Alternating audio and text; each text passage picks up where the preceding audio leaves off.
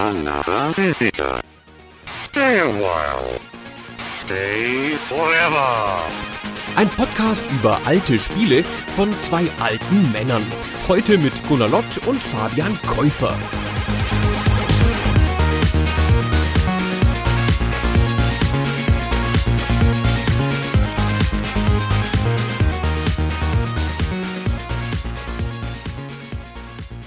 Liebe Hörerinnen und Hörer, hallo Fabian. Hallo Gunnar und auch von mir ein Hallo an alle da draußen, die uns zuhören.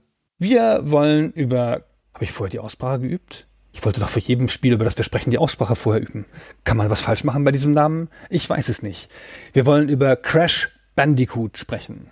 Ein 3D-Jump'n'Run von der PlayStation One. Eine der Konsolen, zu der wir noch gar nicht so viel gemacht haben bislang geht. Es ist, glaube ich, durchaus so im vorderen Drittel, würde ich sagen, die PlayStation. Also wir haben da schon ein paar Spiele gemacht. Du verunsicherst mich jetzt, Gunnar, dass du das mit der Aussprache ansprichst. Ich habe mir nie bei dem Spiel namens Crash Bandicoot darüber Gedanken gemacht, wo sind da potenzielle Stolpersteine, was den Namen angeht. Der Crash ist nicht so schwierig, glaube ich.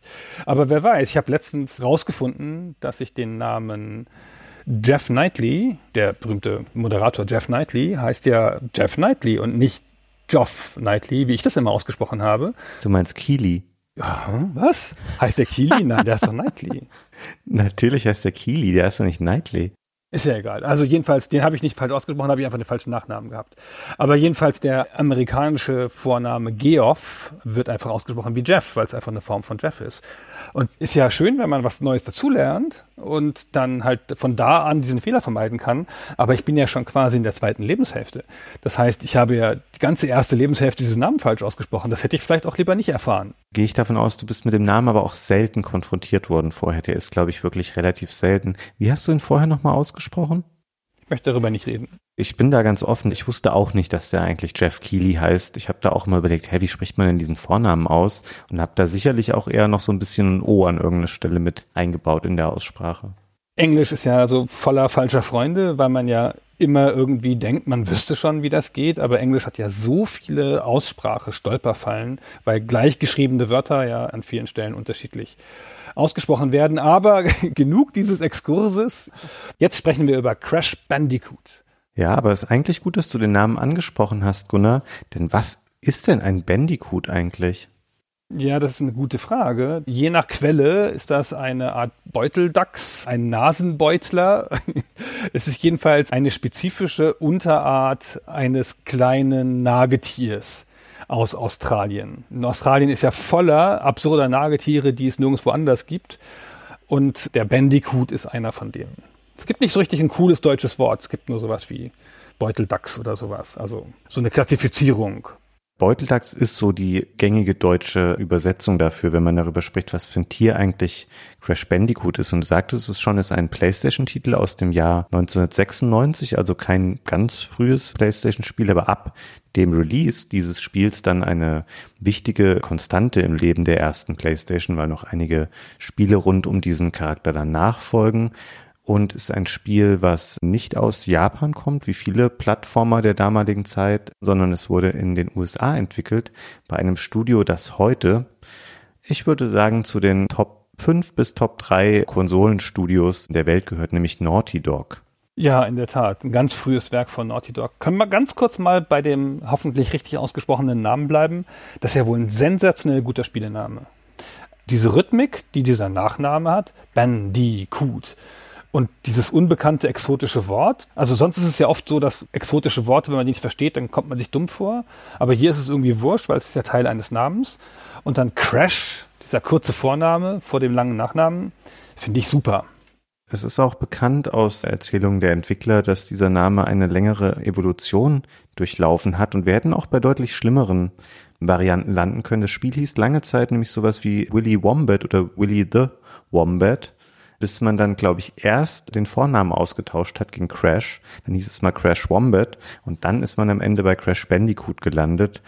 Und wie du schon sagst, ist ein sehr schöner Titel, der auch gut zur Stimmung des Spiels passt, auch zu der Action, die so auf dem Bildschirm stattfindet. Weil bei Crash schwingt ja auch ganz viel mit, was man gleich für Bilder vor dem inneren Auge dann hat, was in so einem Spiel wohl abgehen könnte. Und dieser Name bildet es einfach schon sehr, sehr schön ab. Genau. Wollen wir kurz auf die Entstehungsgeschichte eingehen? Nein, wollen wir nicht. Wir wollen erstmal erklären, was das für ein Spiel ist. Ah, nicht wieder den alten Fehler machen und vier Stunden losreden und dann noch erklären, was das für ein Spiel ist. Wir haben schon gesagt, es ist ein 3D-Jump'n'Run, aber ein ziemlich ungewöhnliches. Heute stellt man sich unter 3D-Jump'n'Run ja was Bestimmtes vor. Spiele wie natürlich Mario 64 und alles, was danach folgt in dieser Richtung. Dieses Spiel ist wie so eine Art Brückentier, wie der Archaeopteryx. Also es kam zwischen den 2D-Spielen und den 3D-Spielen und es ist beides nicht so richtig. Es ist ein Spiel, das der Technologie nach ein 3D-Spiel ist. Es benutzt eine 3D-Engine und Polygonmodelle und all das. Es ist gebaut wie ein 3D-Spiel, aber es spielt sich wie ein 2D-Spiel, weil es den Spieler in seiner Bewegung beschränkt, hauptsächlich aus Game Design Gründen, um um den Spieler nicht zu verwirren, weil damals die Verwirrung der Leute durch 3D war damals noch ein gängiger Effekt. Und auch heutzutage gibt es ja noch so Hybrid-2D-Spiele, Trine zum Beispiel, oder zwischendurch gab es mal in den 2000ern ein Spiel namens Pandemonium. Auf diese Art funktioniert das. Ja, also man läuft in einer größtenteils 2D-Bewegung durch eine 3D-Welt. Pandemonium, schön, dass du das ansprichst. Das ist nämlich auch ein Spiel, was ich gerne mochte.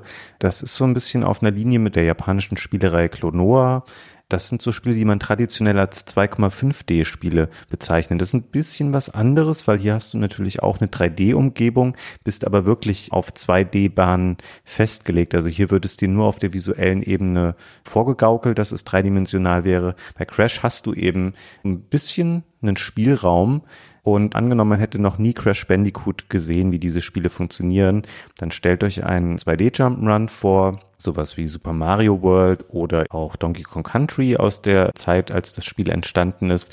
Und dann haben die das quasi gedreht um 90 Grad sodass die Figur nicht mehr von links nach rechts läuft, sondern in die Tiefe des Bildschirms hinein. Das heißt, man sieht den Charakter, den Crash in den meisten Levels von hinten und er läuft quasi vom Spieler weg Richtung Fernsehinneres, würde ich jetzt mal sagen.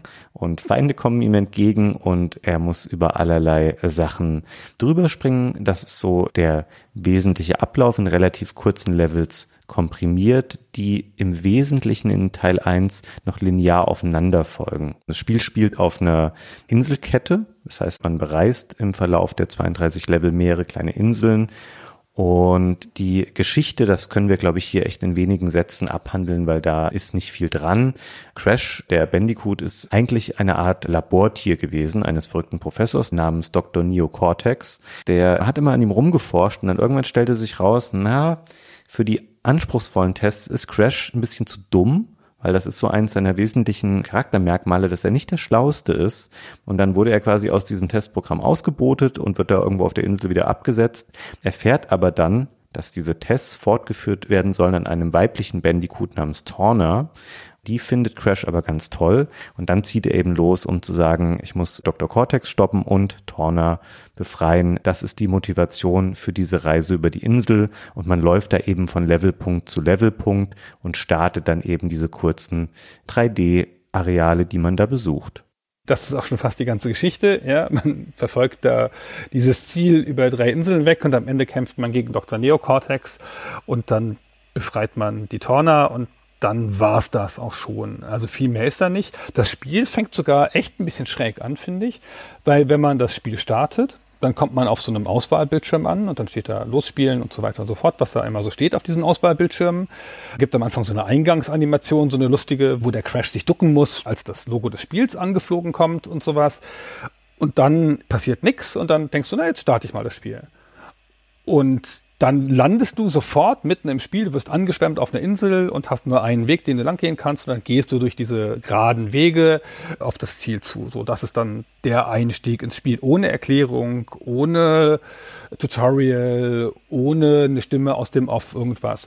Und diese Hintergrundgeschichte, dass du ja entflohen bist oder verjagt wurdest von dem Professor Dr. Neocortex, das erfährst du nur in so einer Art Attract-Szene.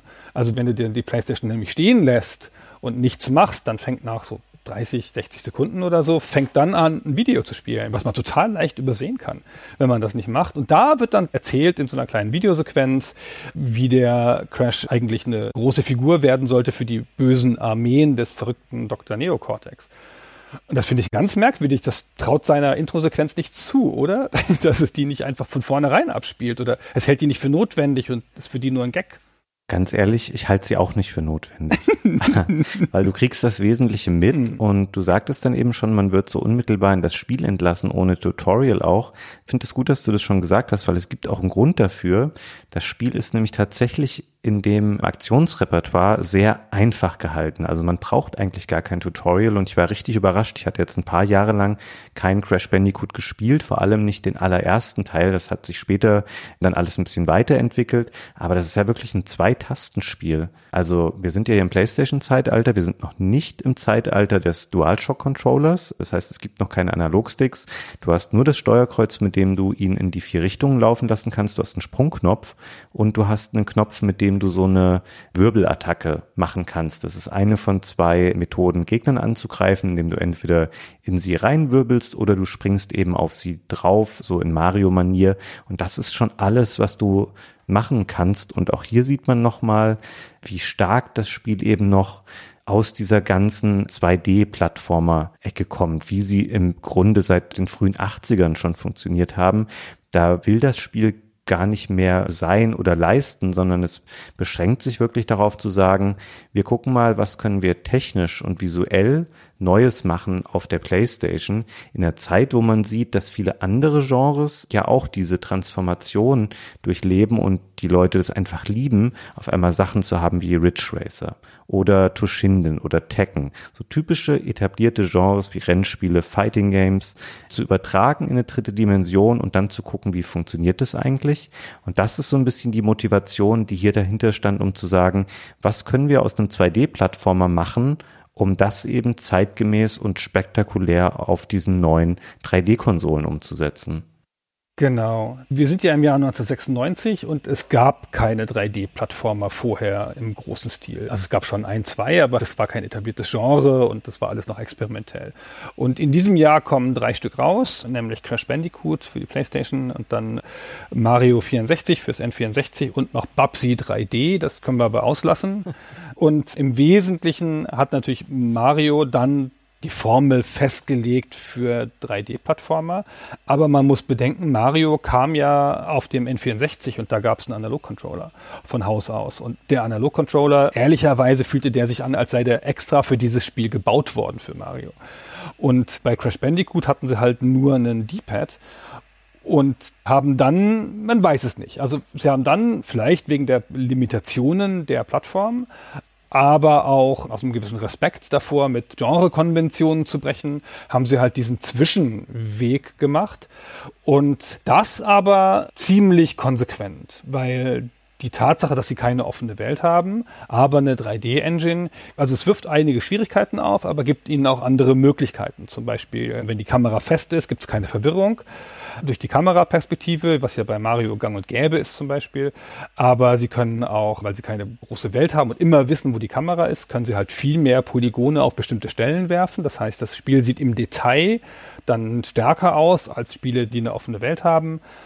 Und sie haben dann schon versucht, aus dieser Limitation alles rauszuholen. Du hast schon gesagt, man läuft halt in den Bildschirm hinein.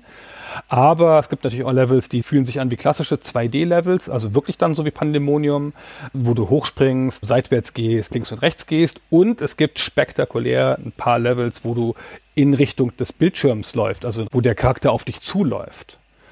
Und das ist sogar der Level, in den sich alle erinnern. Ja, das ist der Indiana Jones Level. Der Jason Rubin, einer der beiden Entwickler, wir kommen noch dazu, wer das ist, einer der beiden leitenden Entwickler an dem Spiel, einer der beiden Gründer von Naughty Dog, der hat erzählt mal in einem Interview auf der E3, dass sie halt festgestellt haben, okay, sie haben jetzt in den Bildschirm, sie haben nach links gehen und nach rechts gehen und nach oben haben sie auch. Jetzt fehlt noch eine Richtung, nämlich raus. Wenn sie rein haben, müssen sie auch raus haben. Und dann wollten sie ein Level machen, der rausführt so ein Level, wo du auf den Bildschirm zuläufst, das gibt es ja in ein paar anderen Spielen auch, da siehst du halt nichts, logischerweise. Ja, also du hast eine ganz schlechte Sicht, weil alles, was du auf dem Bildschirm siehst, ist ja quasi hinter dir. Und du hast ganz wenig Reaktionszeit. Das heißt, das führt dann dazu, dass Leute langsam gehen, sich genau ausgucken, was da ist und dann versuchen, über die Hindernisse zu springen, wenn sie die ausgeguckt haben. Und das ist natürlich, wie Rubin sagte, total langweilig. Und da haben sie sich gedacht, na, dann müssen wir dem Spieler aber Druck auferlegen, damit das ein bisschen spannend wird. Und dann haben sie bei Indiana Jones diese Szene mit der Kugel geklaut, die dann halt irgendwo runterrollt und die rollt dann hinter dem Crash her, während er auf den Bildschirm zuläuft. Und er guckt auch angemessen panisch in der Szene. Der Level ist aber so einfach gebaut, dass man da die Sprünge schon einigermaßen schafft. Aber es ist natürlich eine spektakuläre Szene, die so ein bisschen auch zeigt, finde ich, was die Ambition dieses Spiels ist. Ja, es ist tatsächlich spektakulär. Spielerisch relativ schwach, weil Crash läuft sehr nah am unteren Bildschirmrand lang. Und du sagtest es eben schon mal, man kann schlecht sehen, was vor einem liegt. Das ist ein bisschen so ein Trial-and-Error-Ding weil im Zweifelsfall bleibst du nur einmal irgendwo an einem Zaun hängen oder an einer anderen Stelle und dann überrollt dich die Kugel eben schon. Das muss man ein bisschen auswendig lernen und zum Glück überstrapaziert das Spiel diese Level nicht. Also die kommen nicht relativ häufig, weil sie wahrscheinlich auch gemerkt haben, naja, da kommen wir mit unserer Interpretation von, wie können Perspektiven dieses Genre verändern, schon an die Grenzen, weil es funktioniert einfach nicht so gut, das so zu gestalten. Das kann man mal machen, das ist eine coole Abwechslung. Und es gibt dann auch innerhalb dieser Levels, weil sie auch gemerkt haben, okay, am Stück ein bisschen zu tough, da haben sie relativ viele Checkpoints reingestellt, die man aktivieren kann und dann muss man das nicht alles nochmal machen, wenn man eben von dieser Kugel permanent überrollt wird. Und wo ich gerade schon die Checkpoints anspreche, diese Checkpoints stecken in Holzkisten. Das ist nämlich auch was, was ein ganz prägendes Element des Spiels ist. Es gibt nicht nur, du musst über Sachen oder Abgründe hüpfen und du musst Gegner springen oder du musst sie aus der Umwelt wirbeln das wäre nicht ganz ausreichend gewesen, um diese Areale sinnvoll und unterhaltsam zu befüllen. Und deswegen kamen sie irgendwann auf den Trichter, was wäre denn eine einfache Lösung dafür, dass wir noch irgendwas in diese Levels packen, was das Spiel noch bereichert, ohne es zu kompliziert zu machen und technisch die Konsole zu überfordern. Und dann kamen sie eben auf diese Kisten, die ein ganz, ganz prägendes Element aller Crash Bandicoot Spiele wurden, von denen es eine Menge später gab. Das werden wir auch noch ausführen im Rahmen dieses Podcasts, was da noch alles nachkam. Es gibt dann einfach Holzkisten, in denen Früchte sind. Früchte geben beim Einsammeln von 100 Stücken Leben, ganz Mario-typisch, was dort die Münzen machen, sind bei Crash Bandicoot eben diese Wumperfrüchte, die man einsammeln kann. Es gibt diese Checkpoint-Kisten. Es gibt Kisten, die sind aus Metall, die kann man nicht zerstören, sondern die dienen öfter mal als Blöcke, damit man irgendwas anderes erreichen kann. Es gibt TNT-Kisten, auch ganz interessant. Die kann man einmal berühren und dann startet da so ein kurzer Timer und ein passendes Geräusch und dann fliegen die irgendwann in die Luft. Das hat mehrere Gründe, warum es diese Kisten gibt. Die sind zum einen dafür gedacht, weil es eben noch ein zusätzliches Spielelement und Herausforderung darstellt und auch dafür, damit man nicht sagt, okay, ich drücke immer, wenn Kisten kommen, einfach wie wild auf Viereck, damit ich alle diese Kisten zerstöre und alles da drin einsammle, sondern du sollst mit Bedacht da rangehen. Und da ist es eben so, wenn du mit diesem Wirbelmove in diese TNT-Kisten rein donnerst, dann explodieren die eben sofort und dann stirbst du auch sofort, weil es gibt keine Lebensbalken und es gibt auch keine Trefferpunkte in der Form. Also wenn Crash getroffen wird, dann stirbt er in der Regel. Das Einzige, was er machen kann, es gibt solche magischen Masken, die er einsammeln kann. Die sind besessen von einem Hexendoktor namens Aku Aku und die sind dann sowas wie einen Schutz gegen einen Treffer, den er dann halt einstecken kann. Und das kann man auch stacken. Man kann mehrere davon aufsammeln, um sich zu schützen. Aber in der Regel kommt es relativ häufig im Spiel vor, dass man eben unterwegs ist und wirklich darauf achten muss, dass man keinerlei Treffer einsteckt, weil man sonst eben sofort das Zeitliche segnet. Das Spiel hat einen Leben-Counter und das ist eines der Spiele, wo man Leben einsammeln kann die halt auch natürlich in Kisten stecken und so. Das ist schon so ein Spiel, dass wenn du das gut kannst, dann hast du halt einen Überfluss an Leben, weil du die halt immer einsammeln kannst. Ja, also das heißt, du kannst schon die meisten Situationen einfach durch das Draufwerfen von Leben besiegen. Aber diese Kisten sind schon ein sehr entscheidendes Element, erstaunlicherweise. Ja, hätte ich jetzt nicht gedacht, dass jetzt ausgerechnet ein Spiel sich im Gebrauch der Kisten unterscheidet, wo es ja Kisten nun wirklich in jedem Spiel gibt. Aber das macht relativ viele interessante Designentscheidungen damit, weil wirklich alles in Kisten ist, weil du die Kisten halt zerschlagen musst und das halt kein Selbstläufer ist. Du kannst auch Items zerstören, indem du eine Kiste zerschlägst, indem du da so gegenwirbelst und das Item sozusagen, das du haben willst, rauswirbelst aus dem Level und dann ist es weg. Das habe ich noch nie in einem anderen Spiel gesehen. Dass du da unvorsichtig sein kannst. Und es gibt noch so Sprungkisten. Also die sind dann in der Regel fest, dann kannst du da drauf springen. Und es gibt Kisten, die kannst du als Brücke nutzen, aber die gehen kaputt dabei und so. Auch aus einer Kiste kommt eine der merkwürdigsten Spielmechaniken oder Designentscheidungen, die das ganze Spiel hat. Du kannst nämlich so drei Extras, drei Tokens sammeln in den Kisten. Die werden ständig im Spiel angezeigt. Und wenn du alle drei hast, das ist immer so ein kleines Symbol mit dem Gesicht von Torna drauf. Und wenn du sie hast, springt das Spiel unvermittelt aus dem jetzigen Level in einen Bonus-Level. Bonus-Stage, sagt es dir. Und sagt dir überhaupt nicht, was das ist. Und ich hatte überhaupt keine Erinnerung mehr daran, an diese Mechanik und bin dann im ersten Bonus-Stage erstmal runtergefallen an der blöden Stelle und habe dann gedacht, ja, was soll denn das, ein Bonus-Stage? Ach komm, dann spielst du den halt nicht. Gehe ich halt wieder raus und spiele halt dann weiter. Und hinterher die Bonus-Stages, da war doch irgendwas, Gunnar, die waren doch irgendwie wichtig, oder? Und tatsächlich in den Bonus-Stages speicherst du das Spiel. Das ist mal eine absurde Mechanik. Du musst in den Bonus-Stages, die sind ganz kurz, musst immer eine kleine Strecke überwinden mit Hochspringen und irgendwas zerschlagen und findest auch mal was. Und am Ende, dann steht da so ein Abbild von Torna und dann kannst du da speichern. Warum auch immer das so gemacht ist, wird im Handbuch natürlich erklärt, aber im Spiel selber gar nicht, was diese Mechanik soll und dass du das machen musst.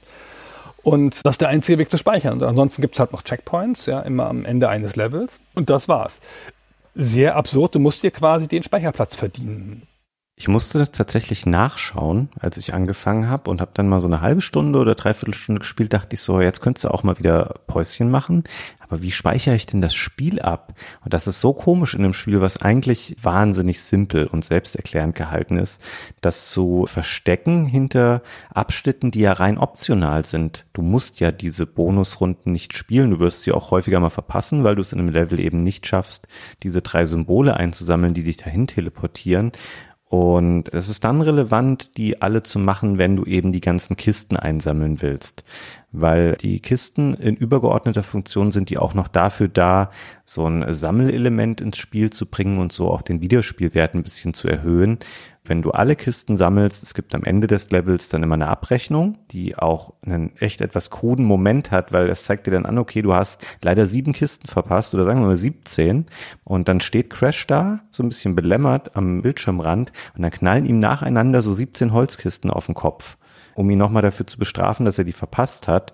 Und wenn du es aber schaffst, in einem Level alle zu finden, dann wirst du belohnt mit einem weißen Diamanten. Und das trackt das Spiel eben auch im Spielstand dann, um deinen Fortschritt zu protokollieren. Siehst du, okay, ich habe in so und so viel Levels es geschafft, alle Kisten zu finden und all diese Diamanten einzusammeln, weil das bringt dir kurz vor Ende des Spiels gibt es einen Level, wenn man da alle Diamanten gefunden hat, dann schweben die so in diesem Level verteilt und bilden dir Plattformen, über die du dann springen kannst. Und dann kannst du innerhalb dieses Levels auch Torna erreichen und hast ein etwas anderes Ende des Spiels dann. Das variiert so marginal quasi den Ausgang des Spiels. Und dafür sind eben auch diese Bonusrunden gedacht. Aber das mit dieser Speicherfunktion zu verquicken, das ist wirklich eine ganz komische Lösung.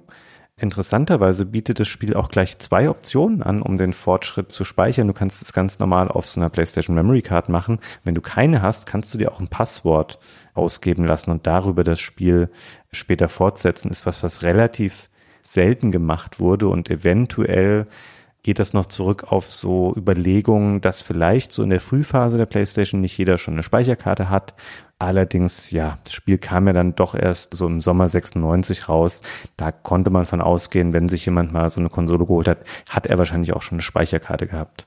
Ja, aber fairer Versuch, finde ich. Ja. Ist ja immerhin nett. Und dieses Diamantenjagen, das dir diesen kleinen, dieses kleine Extraende gibt, das ist wie so ein frühes Achievement-System. Also es soll dir ein bisschen deinen Sammeltrieb befriedigen, ist aber ein ganz schwaches Element. Also ist kein Vergleich mit den Collectathons oder irgendwas, die es zu dieser Zeit auch schon gab. Also da kannst du nur diese Sachen sammeln und diese Kisten halt sammeln und mehr aber auch nicht. Ja, das ist kein starkes Element und ich finde es auch gar keinen starken Anreiz, das zu machen. Natürlich machen das Leute, weil Leute Leute sind. Und wenn du so ein Spiel gekauft hast, möchtest du es ja vielleicht auch dann irgendwann komplett beherrschen und so. Aber das Spiel ist darauf nicht ausgelegt. Das Spiel ist darauf ausgelegt, eine relativ straighte und ziemlich abwechslungsreiche Erfahrung zu sein. Ja, also wo es sein ganzes Sinnen drauf setzt, finde ich, ist mit dem Grundmuster der Levels, die wir eben gesagt haben, ne? links, rechts, oben, unten und rein und raus. damit immer zu variieren und da auch dann optisch ansprechende neue Sachen drauf zu finden. Stimmt, es gibt da noch innerhalb dieser verschiedenen äh, Perspektiven auch nochmal leichte Variationen, wie zum Beispiel gibt es ein Level, der nennt sich Hogwild. Da wird Crash auf ein Wildschwein gesetzt und das reitet dann quasi automatisch in die Tiefe des Bildschirms rein und du musst so ein bisschen links, rechts ausweichen und mal springen und sowas. Es ist so ähnlich wie eine etwas interaktivere Form der Hugo-Spiele, kann man sagen. Ist jetzt kein Highlight, weil es auch ein bisschen so auswendig Lernpassagen sind, aber die haben sich schon Gedanken darüber gemacht, okay, wie können wir das denn vielfältig gestalten ohne dass das langweilig wird. Weil das war eine Angst, die hat Naughty Dog sehr umgetrieben. Und die hatten auch in früheren Versionen des Spiels da hatten sie so das Grundprinzip definiert und wie das Spiel aussehen soll und sie hatten Springen drin und sie hatten auch ein paar Gegner drin. Dann haben sie gemerkt, naja, wir sind begrenzt, was die Summe der Polygone angeht, die wir verwenden können. Und es war für sie oberste Prämisse zu sagen, wir möchten, dass Crash super detailliert ist. Du hast vorhin schon mal gesagt, dass man eben auch seine Mimik und solche Sachen erkennen kann und sowas ist keinesfalls selbstverständlich zu der Zeit. Und dann hatten sie das und haben gemerkt, okay, Crash verbraucht ungefähr 600 Polygone von, sagen wir mal, knapp 2000, die sie benutzen konnten. 1300 haben sie. 1300 nur? In einem Bild, in einem Einzelbild normalerweise 1300, vielleicht in bestimmten Szenen auch mehr und 532 für Crash. Okay, das unterstreicht ja fast noch mehr das, was ich eigentlich sagen will. Sie haben dann gemerkt, okay, wir können nicht noch fünf Gegner daneben packen, sondern am besten tauchen Gegner eher einzeln auf, vielleicht auch mal zwei hintereinander, aber das muss dann reichen. Und dann haben sie gemerkt, obwohl die Level relativ eng waren und den Spieler auf sehr begrenzten Pfaden von Anfang zum Ende führen, war es einfach ein bisschen langweilig. Da ist nicht super viel passiert. Und deswegen haben sie dann gesagt, okay, wie können wir das noch variieren? Was können wir noch in die Levels packen? Dann eben diese Kisten. Da können wir noch ein Bonusrundensystem draufpacken, in dem es noch mehr Kisten gibt. Dann kann man da noch sagen, sammle alle Kisten, dann kriegst du diesen Diamanten. Und da waren sie wirklich sehr bemüht darum, da einfach möglichst viel draus zu machen, weil ansonsten, wenn du wenig machst, machen kannst und das Spiel sich wirklich darauf beschränkt, zu laufen und mal über einen Gegner oder einen Abgrund zu springen, dann ist das Spielkonzept eben relativ schnell ausgelutscht. Und das haben sie tatsächlich ganz gut adressiert durch die Lösung, die sie gefunden haben. Ja, wobei ich finde, dass das Abwechseln, also auch mal sowas wie den Endless Runner Level da, wo du auf dem Schwein sitzt, dass das Abwechseln das ist, was dem Spiel einen starken Eindruck gibt. Die Kisten sind natürlich auch wichtig, aber ich finde, die Levels, an die man sich gut erinnert hinterher und die auch jeder Spieler nennen kann, sind immer die, die aus dem normalen System ausgebrochen sind. Weil wir haben gesagt, es gibt Levels, die rein und rausführen, aber etwa 50 Prozent des Spiels ist in dieser relativ konventionellen 2D-Ansicht, also wirklich dann 2D platt auf dem Screen. Und da geht's nicht in die Tiefe des Bildschirms und nicht aus dem Bildschirm raus. Der überwiegende Teil sind relativ klassische Jump'n'Run-Szenen, die auch echt klassisch angelegt sind. Ja, da sind halt Gegner, die dich stressen, die nach links und rechts laufen, Gegner, die dich beißen, da sind Spitzen, die von unten kommen oder von oben kommen. Aber das eigentliche Jump'n'Run in 2D ist sehr viel schlechter als ein klassisches 2D Jump'n'Run. Also auch sehr viel anspruchsloser. Du hast viel weniger Timing-Probleme. Du hast da fast gar kein Flow-Gefühl drin. In den Szenen wirkt es ein bisschen zusammengestückelt und spielerisch konventionell. Und ich finde, es hält dich halt gut bei der Stange durch den Wunsch oder die Lust darauf, den nächsten Level zu erleben, der aus dem System ausbricht. Und dadurch, dass ich finde, dass es super aussieht. Ja, also für die damalige Zeit. Natürlich wie alle 3D-Spiele so ein bisschen schlecht gealtert.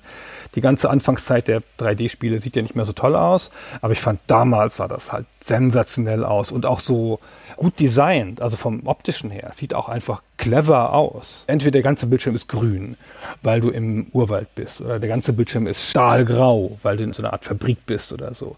Oder der ganze Bildschirm ist blau mit Wasser oder irgendwas. Und du hast immer diese orange Figur, die sich immer super abhebt, die immer super gut zu erkennen ist, die cool animiert ist. Das sieht immer sehr cool aus. Man kann sie gut durchdringen, kann sie gut lesen.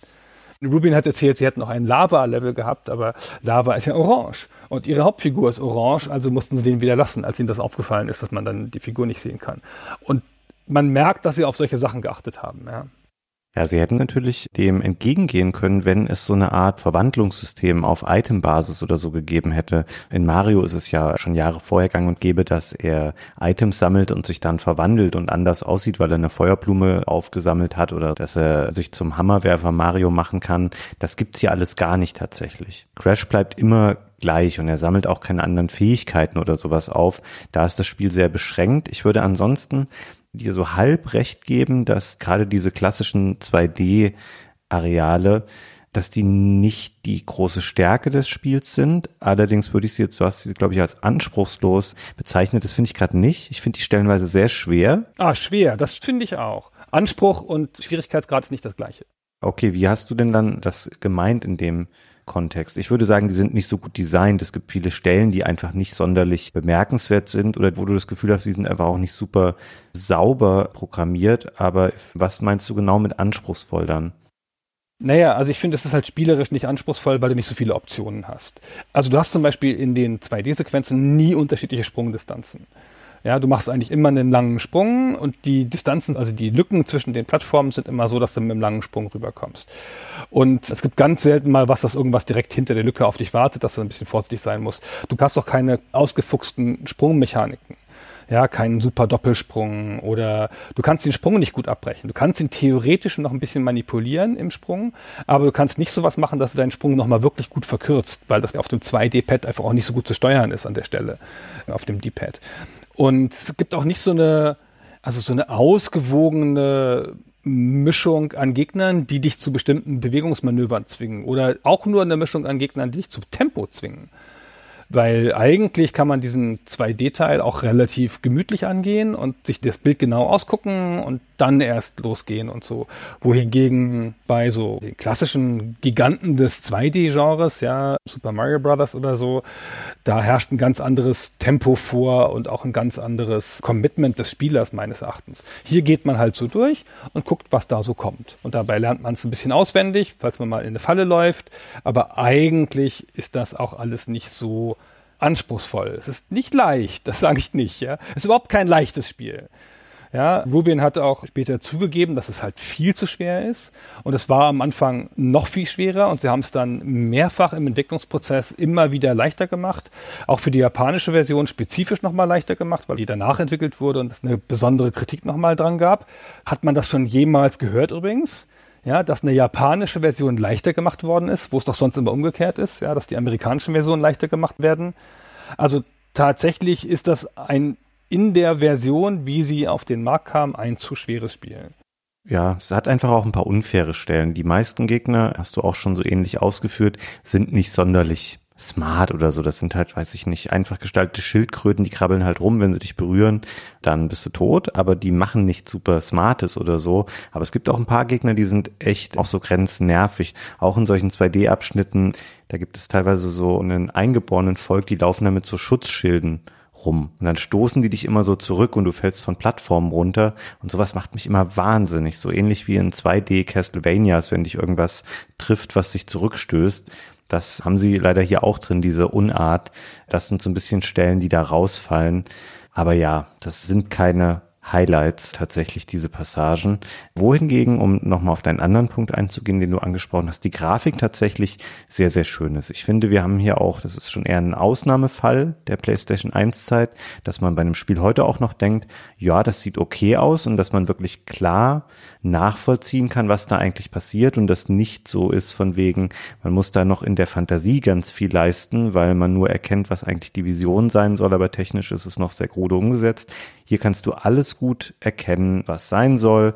Diese Levels wirken sehr organisch gebaut, also trifft jetzt vielleicht nicht so auf diese Fabrikabschnitte und so zu, aber so diese Dschungelpassagen, das sieht schon alles sehr, sehr schön aus und die haben auch an vielen richtigen Stellen dann Elemente platziert, die auf natürliche Weise dafür sorgen, dass der Blick sehr beschränkt wird, damit man eben nicht irgendwo in den Hintergrund guckt, wo alles weiß oder schwarz ist, weil damit dann nichts berechnet werden muss, sondern das haben sie sehr schön zugestellt den Blick des Spielers, damit sie eben wirklich auf diesen wesentlichen Schlauch, durch den man meistens läuft, beschränkt ist und das sieht schon alles hübsch aus und ich habe während des Spielens auch ganz viele Screenshots wieder gemacht und dachte danach so, hey, das kann man alles gut angucken. Und ja, es gibt von dem Spiel einen Remake von 2017, also nicht nur von dem, das ist eine Trilogie der ersten drei Spiele. Natürlich sieht die viel, viel besser aus und richtig toll sogar, aber du denkst beim Original immer noch, hey, das ist ein cooles, klar lesbares, sehr detailliertes und vor allem auch immer flüssig laufendes Spiel. Also bei einer Zielframerate von 30, was aber für das Genre und für die Zeit natürlich völlig okay war, läuft das immer super. Und man muss überhaupt nicht leidensfähig sein heutzutage, um das Spiel noch auf der PlayStation 1 spielen zu können, weil es eben nach wie vor noch sehr gut funktioniert. Ja, das finde ich auch. Ich finde, es ist eine doppelte Sache. Es ist einmal, dass sie halt technisch einiges drauf hatten und vielleicht haben. Also sie haben wirklich aus der PlayStation 1 richtig viel rausgeholt. Also es gibt da auch Stories, die sie dazu erzählt haben, dass sie quasi die PlayStation hacken mussten. Aber sie haben jedenfalls ein paar Technologien angewandt, die damals ungewöhnlich waren, die noch nicht jeder gemacht hat und die ihnen erlaubt hat, das System auszureizen. Dann haben sie zusätzlich zu diesem rein technischen Ausreizen, das, wie du schon gesagt hast, das sehr clever gebaut, die Levels, um Polygone auch zu sparen und es trotzdem cool aussehen zu lassen oder organisch. Und es ist einfach ein gutes Design. Also es ist halt einfach ein gutes Auge, ein künstlerisches gutes Auge, dafür ein Spiel lesbar zu machen. Sie arbeiten sehr exzellent mit den Farben. Sie arbeiten gut mit den Formen. Ja, das ist alles gut verständlich. Und diese ganze Designsprache, das ist auch das, finde ich, was das Spiel heraushebt, auch aus Spielen seiner Zeit. So, die Designsprache ist von einer besonderen Klarheit. Und wenn das wirklich der Rubin quasi alleine war, der da solche Sachen bestimmt hat, es waren natürlich noch Grafiker beteiligt und so, dann ist das schon eine richtige Leistung. So, das haben zu der Zeit nicht viele geschafft, finde ich. Stimmt. Schaffen heute noch nicht viele, ehrlich gesagt. Ja, du siehst auch heute immer noch Spiele mit schlechter Designsprache, wo sich Elemente ähneln und du dann nicht weißt, wo du lang musst. Klassischerweise gibt es immer noch heute Ego-Shooter, wo man nicht weiß, wo man lang muss oder so. Und das war Naughty Dog. Das haben die schon so früh gemacht und die sind ja dann in Uncharted, sind sie ja die Meister des Andeutens, in welche Richtung man gehen muss. Ja, dieses subtile, dass dann der Ausgang leicht beleuchtet wird und so, dass sie so eine klare Designsprache haben, um den Spieler zu lenken. Das ist hier schon angelegt, so ein bisschen, finde ich. Ja, es ist auf jeden Fall so ihr Breakout-Spiel. Wir werden da nachher nochmal ein bisschen drauf eingehen, was jetzt wirklich nicht selbstverständlich war, gerade angesichts des Spiels, was sie direkt davor gemacht hatten, was ein furchtbares Videospiel war. Lass uns noch mal ein bisschen bei dem Look bleiben, wie das Spiel eben es schafft, diese sehr klare und auch einheitliche und in sich durch alle Levels stimmige Atmosphäre zu erschaffen. Sie waren darauf aus, das so ein bisschen an den Cartoons der damaligen Zeit auszurichten. Nee, an den alten Cartoons. Also die Cartoons der 40er und so auch. Also sowas wie Bugs Bunny und so. Genau, dafür haben sie, du hast es eben schon mal gesagt, die haben sich natürlich dann noch Personal für reingeholt. Es war generell das erste Naughty Dog Spiel, wo es überhaupt ein relevantes Team über Jason Rubin, den du schon genannt hast, und Andy Gavin, das war der zweite Gründer, hinaus gab. Die haben vorher ihre Spiele im Wesentlichen zu zweit gemacht und hier waren sie eben dann ein Team aus knapp zehn Leuten irgendwann und da haben sie sich zwei Cartoon-Designer geholt, namens Joe Pearson und Charles Zambilas. Und die haben eben diese klassischen Cartoons, wie du sie eben angesprochen hast, also so diese ganze Looney Tunes Reihe als Inspiration verwendet und man sieht es ganz deutlich, wenn man sich heute Crash mal anschaut. Du hast es, glaube ich, am Anfang gesagt, Beuteldachse sind kleine Nagetiere. Das würde man jetzt sagen, trifft überhaupt nicht auf Crash zu, weil er wie ein relativ großer Charakter aussieht. Ich würde sagen, er sieht so menschengroß aus. Er ist super schlaksig, er hat ganz lange Extremitäten und man sieht da ganz klare Parallelen zum Beispiel zum einen zu Bugs Bunny, den du schon genannt hattest, aber auch so Charaktere wie Wiley Coyote und solche Sachen. Das spiegelt sich ganz klar in dem Charakterdesign von Crash auch wieder. Wir müssen ein bisschen verweilen auf dem Charakterdesign, weil das so gelungen ist. Also unabhängig davon, ob man die Figur jetzt schön findet, sie ist halt super wiedererkennbar, weil sie ist halt gestaltet wie ein V. Der Körper ist ein V das im Becken zuläuft und oben im V ist der Kopf und hat einen logischen Cartoon-Kopf mit so einem breiten Grinsen, lange schlachsige Arme und riesige Füße. Und die Füße sind texturiert. Das ganze Modell ist nicht texturiert an den meisten Stellen, aber die Füße haben eine kleine Textur, so ein schwarz-weiß, damit sie aussehen wie Turnschuhe. Und das ist, damit man die Füße gut erkennen kann, weil das ist nämlich gar nicht so leicht, die Silhouette einer 3D-Figur, wenn du die nur von hinten siehst, dass die dann gut lesbar ist und dass du die in allen Ausprägungen, also in allen Richtungen, die die laufen kann, gut erkennen kannst. Und das ist ihnen super gelungen. Total wiedererkennbare Figur, ganz klare Formen. Ja, du kannst sie einfach als Silhouette hinzeichnen und erkennst sie sofort wieder unter anderen Videospielhelden. Das haben sie total gut gemacht. Und dann haben sie eine technische Variante benutzt, die man zu der Zeit in der frühen 3D-Programmierung seltener benutzt hat. Vertex Animation heißt das. Das ist ein System, mit dem man flüssigere Animationen machen kann. Sie haben das im Wesentlichen benutzt, um Speicherplatz zu sparen. Vielleicht kennt man das, wenn man einen Screenshot macht oder so und dann hat man da so ein Quadrat auf dem Bildschirm und dann kann man die Ecken dieses Quadrates so ziehen und dann verformt sich das ganze Quadrat. Und diese Eckpunkte des Quadrats, sowas gibt es auch bei einer Polygonfigur, diese Eckpunkte und die heißen Vertices, Vertices, also Vectrex-Punkte und die sitzen immer an den Polygongrenzen, also an den Dreiecken, an den Ecken der Dreiecke. Und man kann in deren Technologieansatz kann man diese Punkte nehmen und damit das darunter liegende Polygongerüst verzerren. Und damit haben sie die Animation gemacht, indem sie diese Einzelpunkte bewegt haben. Das ist kein präzises Verfahren und das ist auch gar nicht leicht, das zu tun. Und sie haben das in 3ds Studio Max gemacht und dann halt nur diese Einzelpunkte importiert ins Spiel, damit sie Speicherplatz sparen konnten und damit diese Animation leichter läuft. Das Gegenmodell ist, was auch zum Beispiel Mario verwendet oder andere Spiele zu der Zeit, meistens ist das klassische Skelettmodell, das man ja heutzutage immer einsetzt eigentlich, oder eine Kombination aus beidem. Also das heißt, im Arm ist vielleicht ein Skelettpunkt, also am Ende des Arms und in der Schulter. Und das war aber zu der Zeit noch relativ steif. Die Power der Maschine hat es noch nicht hergegeben, so ganz ausgefeilte Skelettanimationen zu machen. Und sie wollten halt diesen Cartoon-Look. Und was ein skelettanimierter Charakter nicht kann, ist die Größe gut ändern. Also wenn er die Größe ändert, dann muss es quasi proportional sein. Ja, es kann einen kleinen Mario geben und einen großen Mario, aber es ist immer der gleiche Mario. Oder du musst das Modell austauschen. Und durch diese Manipulation dieser Vertexpunkte kannst du einfach dem Charakter den Kopf aufblasen, zum Beispiel. Oder die Arme grotesk lange machen. Oder lauter so Cartoon-Effekte machen. Weil diese Cartoon-Animationen, auf die sie sich auch beziehen, also wenn man sich heute nochmal alte Cartoons anguckt, ja, wie detailliert die sind. wenn sich die Charaktere bewegen, dann verformen die sich oft dabei. Ja, also die machen dann so ganz lange Schritte, zum Beispiel um Rennen zu zeigen. Und so ist es hier auch. Da gibt es ganz viele von solchen Effekten, in denen der Charakter verformt wird, weil sie diese spezifische Technologie haben. Und das sieht man besonders in den Todesanimationen.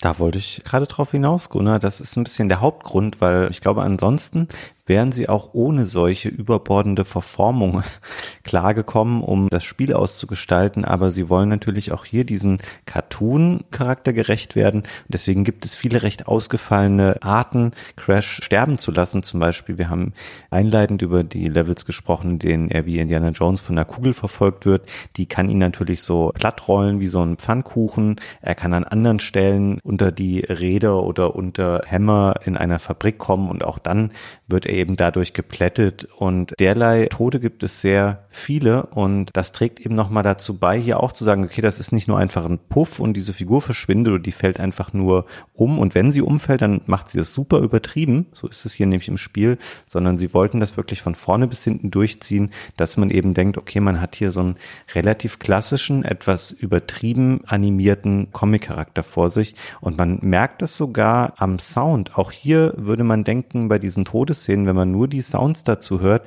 dass man eigentlich einen Cartoon vor sich hätte und nicht unbedingt ein Videospiel. Wir können uns hier mal nacheinander so zwei, drei Sounds anhören, die es begleiten, wenn Crash an verschiedenen Stellen ums Leben kommt.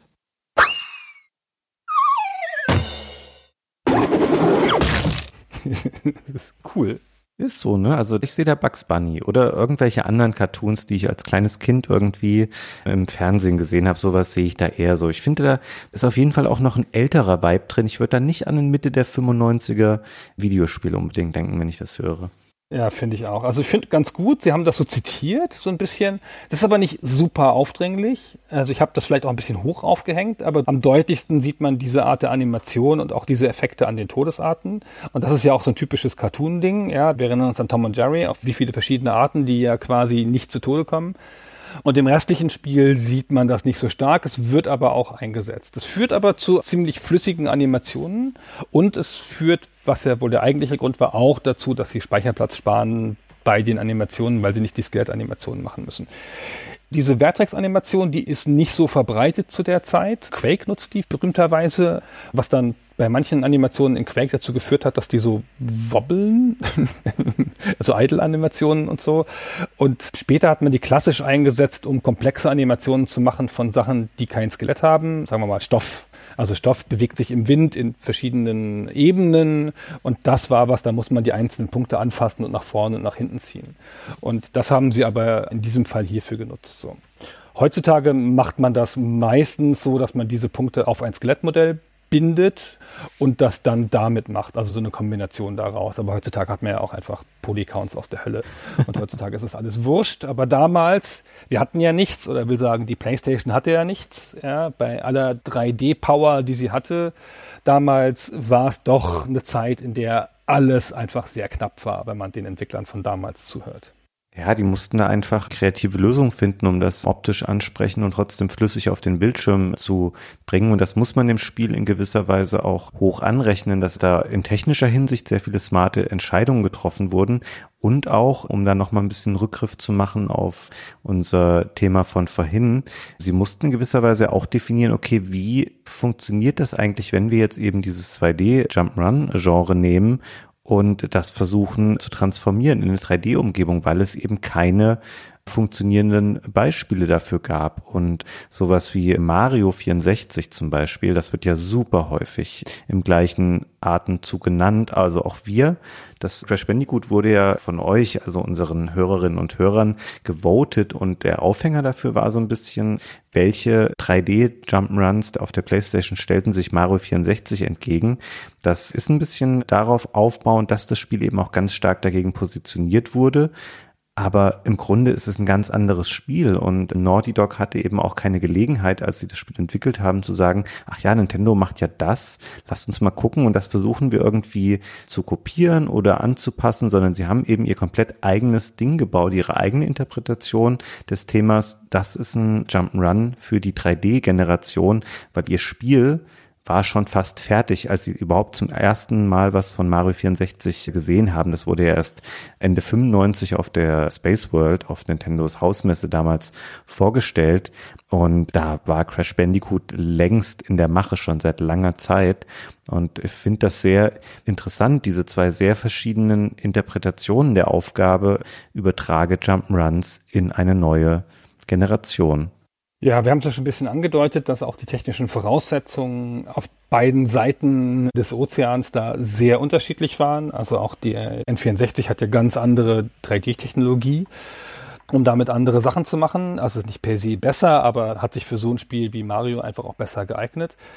Aber tatsächlich ist das von Haus aus kein Mario-Konkurrent und es ist auch nicht so, dass da zwei Teams in ein Rennen geraten sind darüber, wer als erster das erste 3D-Jump'n'Run-Spiel macht, sondern das war halt einfach eine für sich genommen ganz eigene Interpretation. Dann kam während der Entwicklung Mario raus, dann konnten sie natürlich auch das nicht mehr anpassen. Sie hatten auch anfangs wohl mit Open-World-artigen Levels rumgespielt, aber das halt technisch nicht hinbekommen nicht auf der Playstation und nicht mit ihrem Team. Und dann haben sie diesen Aspekt schnell wieder weggeworfen und haben ja dann voll auf ihr Konzept gesetzt und das aber bis zum Ende durchgedacht. Und das war ja auch dann sehr erfolgreich. Also was ihnen dann Fluch und Segen war, war Sony hat das dann gepublished, das Spiel. Eigentlich ist das ein Spiel, das sollte bei Universal erscheinen, wurde auch von Universal begleitet. Universal hatte seinen berühmten Produzenten Mark Cherney dahin geschickt, der das mit ihnen gemacht hat.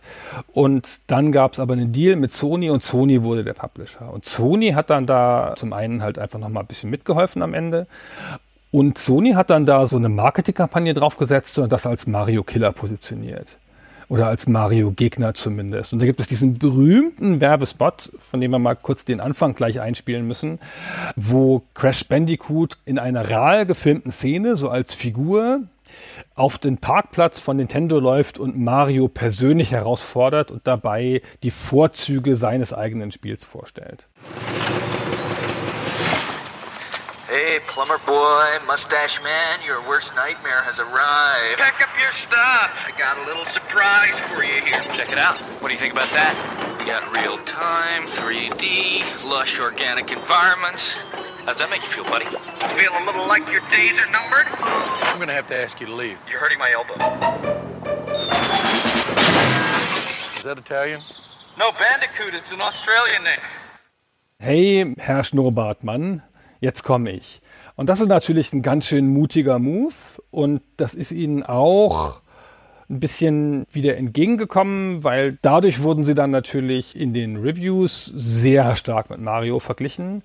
Also Jason Rubin hat gesagt später, das kam ihm vor, als hätten die Redakteure in den Zeitschriften das als Majestätsbeleidigung empfunden, dass sie da ein Spiel gegen Mario machen. Man hat sich ein bisschen beklagt, dass die Wertungen ja nicht so gut gewesen wären, dass am Anfang die Verkäufe gehindert hätte. Aber insgesamt wurde das Spiel schon relativ fair bewertet, finde ich. Und es war halt hinterher auch ein ziemlich großer Erfolg. Nicht so mit einem Schlag und dann gleich ganz viel. Aber das war das Brückenspiel, das die Spieler auf der PlayStation gebraucht haben und die Leute haben es auch dafür geschätzt. Und dazu kommt ja dieses gute Design, der gute Name, die Publishing Power von Sony und das war insgesamt ein Erfolg und hat ja dann auch den Grundstein gelegt für eine riesige Serie.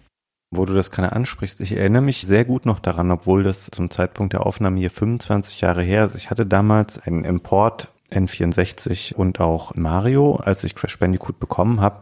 Und ich erinnere mich daran, dass ich ein bisschen enttäuscht war im ersten Moment, weil ich eben natürlich darauf gedrillt war, durch Videospielmedien gestützten Geschichte von wegen, das ist jetzt der Mario Killer von Sony. Und auf Screenshots Videos waren damals ja noch nicht so verbreitet. Auf Screenshots sieht Crash Bandicoot definitiv besser aus, weil es eben verdichtet ist auf sehr enge, kleine Areale, nicht so viel berechnet werden muss. Da ist mehr los, es sieht hübscher aus, der Dschungel ist hübscher. Und heute, natürlich hat Mario 64 auch so eine gewisse Zeitlosigkeit, aber das ist oft karger und leerer und da steht es ein bisschen hinten an. Aber ich habe mir natürlich auch diese Freiheit versprochen von Crash Bandicoot, die Mario 64 hatte. Und da muss man sagen, schon in den ersten drei Spielminuten, Mario 64 beginnt ja mit dieser relativ ikonischen Szene, wo man in diesem Schlossgarten aus der grünen Röhre hüpft und kann da schon ganz viel außerhalb des Schlosses rumlaufen und gucken und machen und hat ganz viele verschiedene Sprünge und Aktionen. Und so eine Art von Freiheit, wie sie das ganze Spiel dann auch zelebriert, das kommt ja bei Crash Bandicoot nie.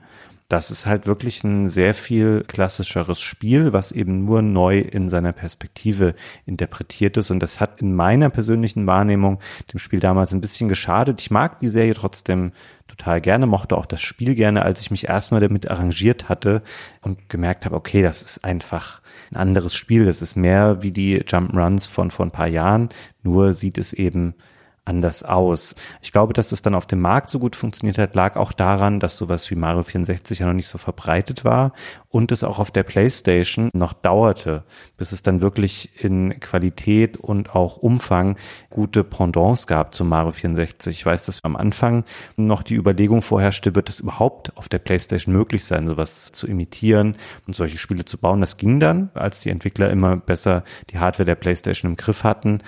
Aber das war nicht selbstverständlich, dass das so kommen würde, dass auch die PlayStation solche Spiele erhalten würde. Und deswegen glaube ich, hat das eben noch gut funktioniert, so ein Spiel wie Crash Bandicoot zu haben. Und die Leute haben das sicherlich auch schnell greifen können und verstanden.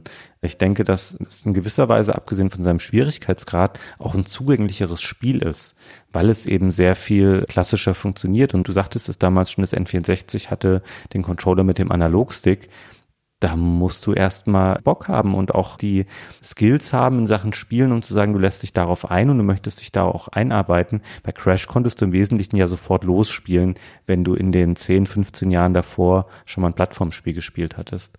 Ich finde auch, es hat eine gute Packung. Also das US-Original zeigt halt diese Figur in ziemlich groß, wie sie durch ein Loch im Papier springt, also ein gezeichnetes Loch auf der Packung.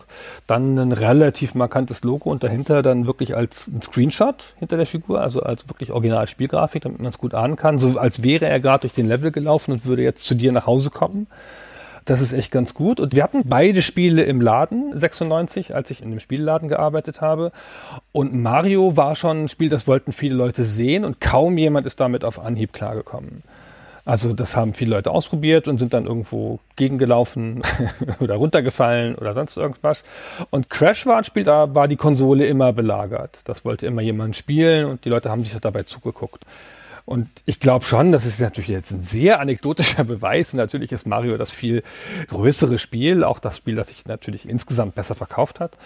Aber das Crash hat schon seinen Platz gehabt und wie du sagst, es war schon eine ganze Weile alleine auf seiner Plattform in seinem Genre, in seiner Ausprägung, weil es auch unique war, also einzigartig war.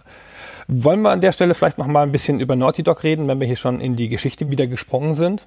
Ja, das sollten wir auf jeden Fall. Du hast ja auch kurz schon mal Universal genannt und das müssen wir auf jeden Fall alles noch mal ein bisschen genauer ausführen, wer eigentlich Naughty Dog ist, woher die kamen und wie auch diese Konstellation aus Naughty Dog, Universal und Sony dann eben zustande kam, als es um den Release von Crash Bandicoot ging. Also erstmal ist Naughty Dog die Fortsetzung einer Firma, die Jam hieß, nach den drei Vornamen Jason, Andy, Mike. Das sind drei Teenager. Und das waren super beste Freunde in der Highschool. Die haben schon 1984 mit 14 angefangen, die Schule zu vernachlässigen, in der letzten Reihe die Köpfe zusammenzustecken und darüber zu reden, dass sie auch mal Spiele machen wollen. Und die hatten alle da schon Talente, haben sich das alles beigebracht. Also der Gavin ist halt, also macht den Eindruck zumindest für mich als Laien eines technischen Genies. Der Rubin ist auch ein Programmierer, aber hat auch noch künstlerische Fähigkeiten und Game Design Fähigkeiten, theoretisch. Und die beiden haben das ziemlich getrieben. Den dritten Namen, den Mike, haben sie dann unterwegs wieder verloren.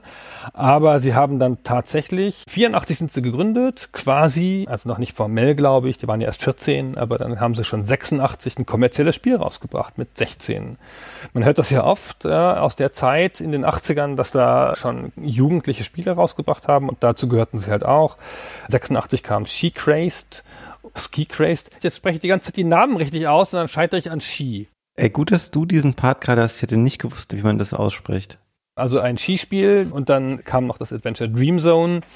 Hat einen ganz kleinen Publisher, Boardville, für den Apple II hm. oder den Apple II GS. Dann kam das Dream Zone, wurde dann noch portiert von dem Publisher und dann haben die da über 10.000 Exemplare verkauft. Ja, ist natürlich heutzutage eine lächerliche Summe, aber für zwei 16-Jährige. Das ist doch Hammer. Und dann haben die damit 15.000 Dollar verdient. Und ich habe jetzt den Umrechnungskurs nicht extra nachgeschlagen, aber das ist eine substanzielle Summe zu der Zeit. Also sicherlich nahe einem Jahresgehalt eines Erwachsenen. Und dann kommen sie in den Anfall von Größenwahn und sagen sich hier, Bordville, das ist uns zu wenig hier. Wir schicken mal unser Spiel an Electronic Arts, weil warum auch nicht? Ja, Electronic Arts ist ja zu der Zeit der hippe neue Publisher der Publisher, der die Rechte der Entwickler nach vorne stellt, der total unkapitalistische, sozialistische Superpublisher, den jeder mag, ja, der Freund von allen, ganz anders als heute. Das machen sie dann und dann kriegen sie da auch prompt einen Vertrag für weitere Spiele, immer so ein ähnlicher Deal, so 15.000 Dollar plus 10% der Einnahmen. Und dann machen sie mit denen ihr erstes Spiel unter der EA-Rigide. Mit einem schönen Titel, Fabian. Ja, das Spiel war Keith the Thief mit dem Untertitel A Boy and His Lockpick, also ein Junge und sein Dietrich. Den Namen. Eine ganz andere Art von Spiel als die beiden Titel davor. Es war nämlich so ein Ego-Perspektiven Rollenspiel, wie es sie viel zu der Zeit gab. Auch das Spiel erschien wieder für den Apple II GS, für den PC und den Amiga und hat sich sehr, sehr gut verkauft. Ich kannte das nicht wirklich vorher, habe da viel mir jetzt nochmal angeschaut zu. 50.000 Exemplare sind sie losgeworden, auch wenn die Entwicklungskosten etwas höher ausfielen, als sie das ursprünglich mal angepeilt hatten. Sie landeten dann bei ungefähr 50.000 Dollar für die Fertigstellung des Spiels. Wenn wir jetzt mal hochrechnen, dass die 50.000 Exemplare verkauft haben, wahrscheinlich für einen mittleren zweistelligen Dollarbetrag, das war für alle natürlich ein super Geschäft. Ich meine, Ruben und Gavin sind gerade volljährig, machen da dann ihr Geld und sind noch prozentual an den Einnahmen aus den Verkäufen beteiligt. Und EA nimmt da wahrscheinlich mal eben eine siebenstellige Summe ein. Das war fantastisch. Es muss eine tolle Zeit für Spielemacher und für Publisher gewesen sein. Das Keith the Thief ist auch ganz gut angekommen, hatte ganz gute Kritiken seinerzeit.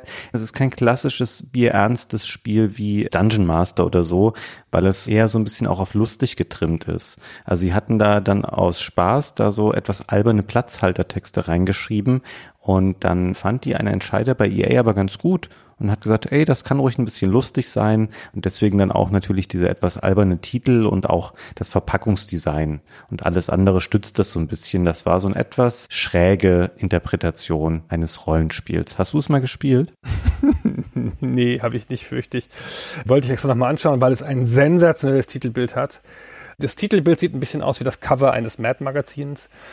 Und das ganze Spiel ist so ein Rollenspiel aus der Ich-Perspektive, wo die Bildschirme so umschalten. Du kannst nach links und rechts gehen, dann kommst du halt auf einen anderen Bildschirm wieder und siehst dann den Raum. Lustig, bisschen Klischee-Fantasy, weißt du, so mit Drachen und einem blonden Helden und Babes, wie man das damals dann immer noch gemacht hat. Erstaunlicher Erfolg. Und was für eine Variante sie da jetzt haben. Jetzt machen sie plötzlich so ein Spiel. Davor haben sie ein Adventure gemacht. Und dann das nächste Spiel ist dann plötzlich ein Konsolenspiel. Ja, auch das, wir haben auch in vielen Gesprächen mit Entwicklern oder in vielen Gesprächen hier über Spiele gesehen, dass es für Studios oft nicht so leicht ist, die Plattform zu wechseln. Ja, brauchst wieder neue Technologien, neue Fähigkeiten, musst vielleicht Leute anwerben, die diese Plattform beherrschen.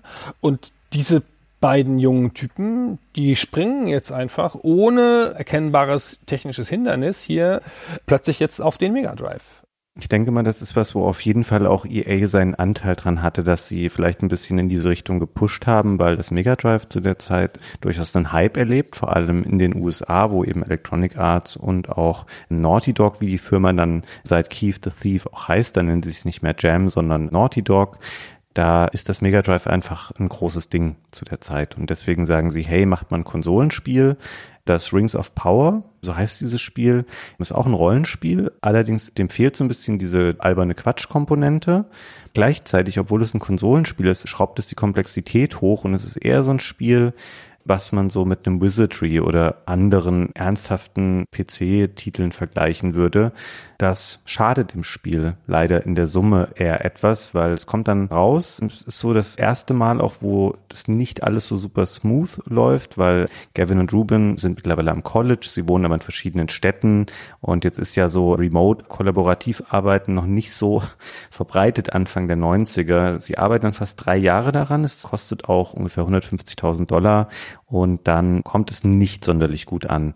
Es gilt als relativ sperrig. Es ist kaum bedienbar mit dem Controller des Mega Drives, weil der eben sehr wenige Tasten hat. Gleichzeitig will das Spiel dem Spieler aber sehr viele Optionen und Möglichkeiten bieten und es ist auch generell wohl zu schwer, Nichtsdestotrotz verkauft es sich gut, also es findet durchaus seine Käuferschaft auf dem Mega Drive, aber EA sieht dann schon, okay, wenn wir hier in diesem Konsolensegment bleiben wollen, da haben wir noch dieses andere Spiel, gerade dieses Madden, das funktioniert ja noch viel besser in den USA. Und dann sagen sie, weil das ist ja damals auch eine valide Entscheidung, die du treffen musst, diese Konsolenspiele kosten ja auch Geld in der Herstellung. Und dann sagen sie, die Ressourcen und Mittel, die wir haben, da produzieren wir lieber noch die Auflagen drei, vier und fünf von Madden und sparen uns noch ein Reprint von dem Rings of Power. Und das finden Gavin und Ruben dann aber doof. Dann sagen sie, ja, okay, dann war's das jetzt mit EA und Naughty Dog und wir machen was anderes. Das ist so das erste Mal, wo sie so ein bisschen die Schattenseiten des Spielemachens auch erleben und etwas frustriert von dieser Entscheidung sind. Und so nach zwei Spielen, die beide kommerziell erfolgreich waren, trennt sich da schon wieder der Weg von Naughty Dog und Electronic Arts. Hm, das war aber schon ein bisschen lustiges Spiel auch. Das Rings of Power? Ja, nicht so sehr wie Keith the Thief, aber das hatte auch ein paar lustige Texte und so. Und es hat aber einen ganz eigenen Look. Es hat so ein 2,5D, so ein isometrisches. Und das sieht eher ein bisschen aus wie Populous, finde ich, wenn man jetzt nur den Screenshot sieht. Ja, also mit so Erhöhungen in der Landschaft. Und das war deswegen auch einfach ein bisschen schräg zu steuern. Jedenfalls ein sehr ambitioniertes Spiel, vielleicht ein bisschen zu ambitioniert für ein Zwei-Mann-Team. Aber, naja, sie haben mehr Geld verdient, so ist es nicht. Aber für das nächste Spiel hatten sie jetzt keinen Publisher. Und dann haben sie sich gedacht, naja, wir machen wieder was anderes, weil warum mal nicht was ganz Neues ausprobieren, was wir noch nie gemacht haben. Da gibt es doch dieses Mortal Kombat, von dem man so viel hört, von Midway. Das ist doch blutig und das kriegen wir bestimmt auch hin. Blutig kann ja nicht so schwer sein. Und das hat ja so digitalisierte Figuren. Das ist ja ganz cool, dass die Technologie wollten wir mal ausprobieren. Digitalisierte Figuren, wo kriegen wir die her? Ach komm, wir digitalisieren uns selber und unsere Freunde und so. Das kann ja nicht so schwer sein. Und dann machen sie da eine Art Mortal Kombat-Klon. Quasi aus dem Nichts, ja, mit so Charakteren wie The Ninja oder The Dragon. Und dazu läuft White Zombie im Hintergrund, was natürlich sehr geschmackssicher ist. Weiß nicht, ob du das ernst meinst, Gunnar. White Zombie ist ja wohl eine super Band. Ja, aber in dem Kontext des Spiels, was hier abläuft, das trägt schon eher zu einem etwas cringigen Gesamteindruck bei und man kann das auch kaum schönreden, gerade aus heutiger Perspektive. Ich weiß, es gab so einen moderaten Hype damals um Way of the Warrior, daran erinnere ich mich, weil es eben auf dieser Mortal Kombat Welle mitreiten wollte, aber das Spiel ist Trash von vorne bis hinten. Das spielt sich nicht gut, die Charaktere sind super klischeehaft. Das hat halt wirklich nur für sich diese überbordende Brutalität, wie sie damals beliebt war, aber es sieht auch nicht gut aus. Es wirkt tatsächlich auch billig und man merkt hier, dass sie eben einfach gesagt haben, hier, du, wir kennen uns ja schon, wir sind doch Kumpels, willst du nicht mehr hier den Ninja spielen im Spiel, dass sie das wirklich mit einfachen Mitteln zusammengekleistert haben. Sie hatten natürlich Geld aus ihren Spieleentwicklungen, die sie vorher hatten, aber jetzt mussten sie natürlich alles selber bezahlen und dann haben sie ihr Geld quasi verbraten und waren irgendwann an dem Punkt, wo sie kaum noch Kohle hatten, das Spiel aber noch nicht ganz fertig war und sie nicht wussten, wie das Spiel tatsächlich erscheinen sollte. Plus, es war ein Spiel, was für das 3DO kommen sollte. Das kann man ihnen natürlich jetzt nicht richtig vorwerfen, weil sie hatten eben noch nicht diese Erkenntnis, die wir jetzt Jahre später haben, dass das ja auch ein riesiger Flop werden würde, diese Konsole. Da sah es wirklich schon sehr, sehr schlecht aus. Und dann haben sie noch kurz, bevor ihnen das Geld ausging, Universal Interactive gefunden, die gesagt haben, ja, wir bringen das raus. Und der Mensch, der das entschieden hat, das ist wieder der besagte Mark Cherney, den du vorhin schon mal angesprochen hast. Und der fand das super glaube ich. Aber warum? Das wissen wir jetzt nicht mehr genau, aber offenkundig Universal hat sich auf die Schulter geklopft, dass sie dieses talentierte Team da an Land gezogen haben, waren super begeistert von diesem Spiel und haben denen dann sofort einen Vertrag über vier Spiele gegeben, von denen Way of the Warrior nur das erste ist. Und das war mal ganz schön clever von Mark Journey, ja.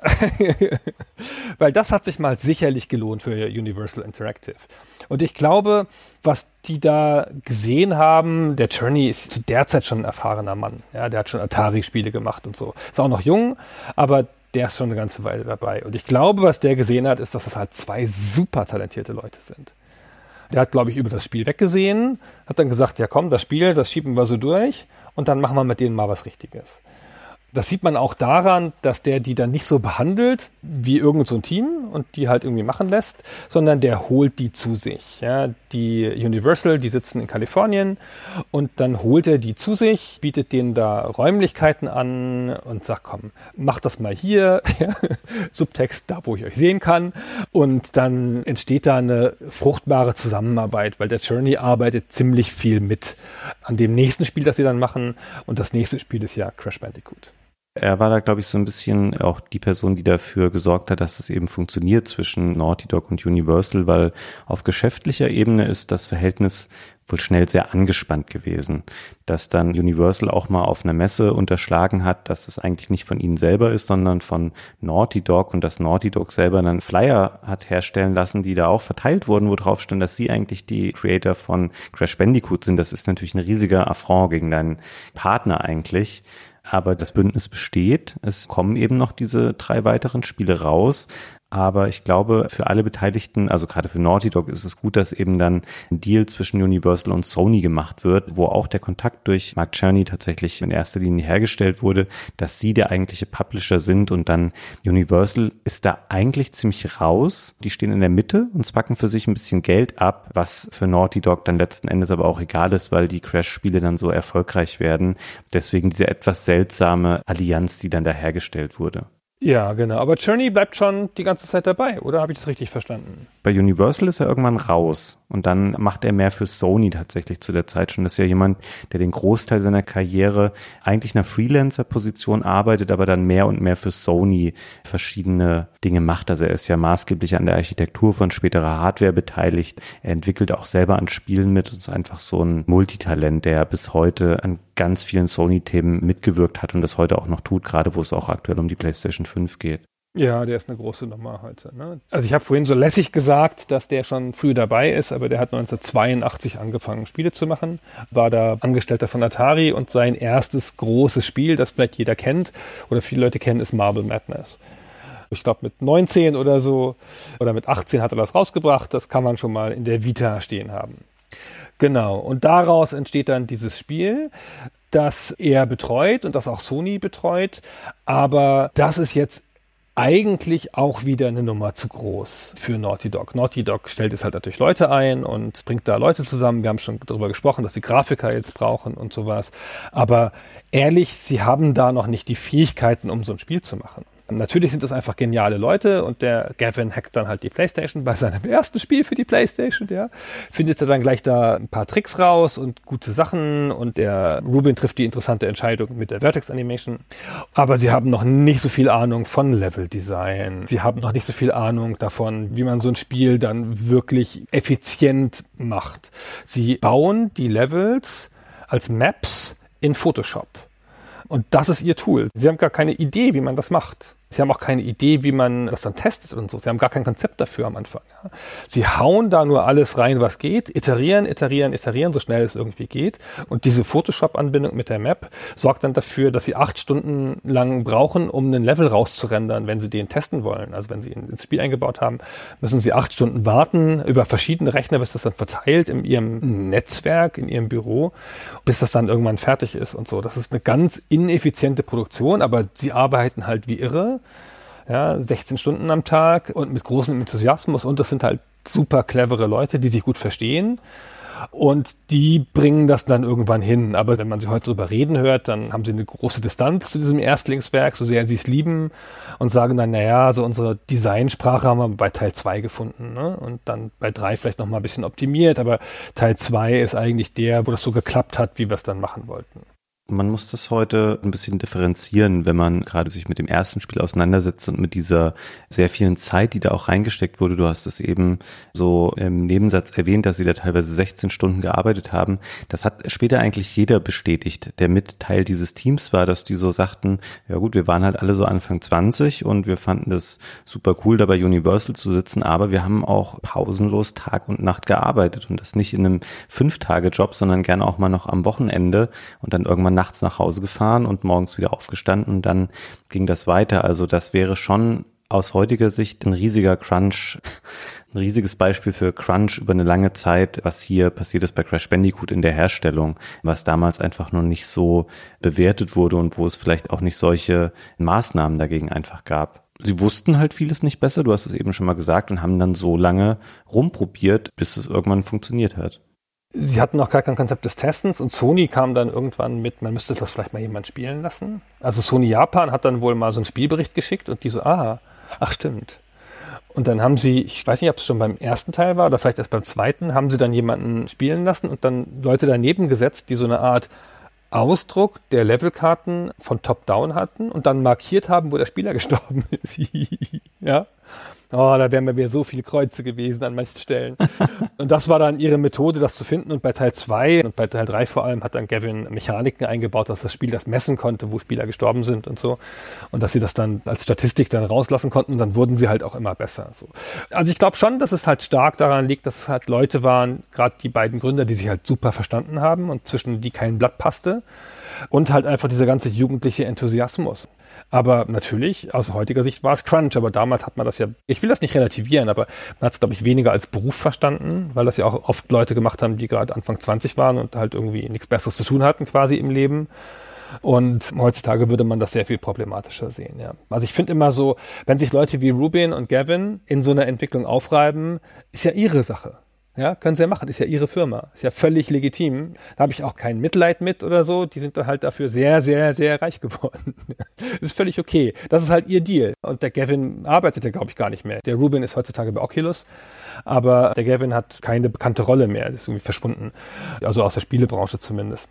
Und das ist ja okay, aber die Leute, die halt da mitarbeiten, die kriegen ja bloß ein Gehalt. Ja, und dafür ist es dann wahrscheinlich ein bisschen wenig Gehalt gewesen, egal wie viel sie gekriegt haben also die haben auf die Leute wohl dann auch Bonuszahlungen draufgeworfen, um das so ein bisschen zu deeskalieren, wenn es ganz schlimm wurde. Etwas unerfreulich ist, sie sind zwar im Team immer weiter gewachsen, wir haben da schon häufiger davon gesprochen, dass es mehrere Teile dann gab, aber um das nochmal genauer auszuführen, im Jahrestakt erschienen dann quasi Teil zwei, Teil 3 und danach dann noch Crash Team Racing, ein Action-Kart-Rennspiel mit Crash Bandicoot-Charakteren und die haben immer gecrunched. Die haben ihre Teamgröße zwar nach oben geschraubt, das hat sich so von Teil 1 zu zwei ungefähr verdoppelt und dann kamen nochmal zehn Leute dazu und dann irgendwann waren sie auch 30. Aber die haben immer noch von morgens bis abends durchgearbeitet, sieben Tage lang, weil ihre internen Prozesse einfach noch nicht so, so weit waren, um das irgendwie zu unterbinden. Und das ist immer schwierig, das natürlich auch nur von außen zu beurteilen. Vielleicht hat sie noch allen super Spaß gemacht und sie haben das gerne gemacht, aber das war immer ein großes Problem zur Entwicklungszeit von Crash Bandicoot.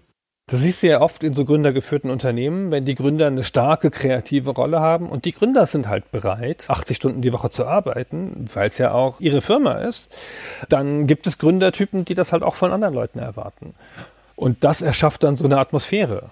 Ja, und die Gründer vergessen immer gerne, dass die anderen davon ja auch vielleicht hohe Gehälter haben und auch Ruhm und Ehre, aber halt nicht Anteile an der Firma haben.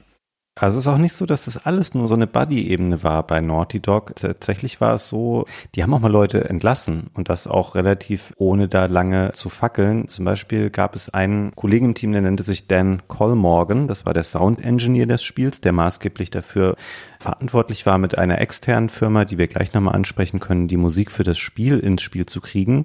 Und den Colmorgan, der war noch mal ein bisschen jünger als die meisten anderen im Team, den haben sie einfach entlassen noch vor der Release-Party für Teil 1, weil sie gesagt haben, ha, du bist eigentlich noch ein bisschen zu jung und zu unerfahren und beim zweiten Spiel soll es alles ein bisschen entspannter werden. Deswegen holen wir uns jemanden mit mehr Erfahrung. Aber vielen Dank für deine Arbeit und tschüss. Nachdem er wohl schon, das hat er mal erzählt, er war schon eingeladen zur Release-Party des eigenen Spiels, an dem er lange mitgecrunched hatte und dann haben sie ihn leider entlassen, bevor es dann wirklich soweit war. das klingt jetzt ein bisschen gemein, aber man weiß es natürlich nicht, was da vorgefallen ist zu der Zeit. Gehen wir doch gleich nochmal darauf ein, weil das ist ein Punkt, den wir auch noch gar nicht angesprochen haben über die lustigen Soundeffekte, die wir vorhin eingespielt haben. Ich finde auch die Musik, das ist durchaus was, was eine große Rolle spielt bei dem Gesamtpaket, das Crash Bandicoot darstellt. Und es gibt so bestimmte Melodien im Spiel, die habe ich über die Jahre immer wieder im Kopf einfach und höre die auch total gerne und habe die sofort jetzt wiedererkannt, als ich das Spiel nochmal gespielt habe. Die Leute bei Naughty Dog, also konkret der Dan Colmorgan, die haben eine amerikanische Produktionsfirma namens Nutato Musica damit beauftragt, die Musik zum Spiel zu machen.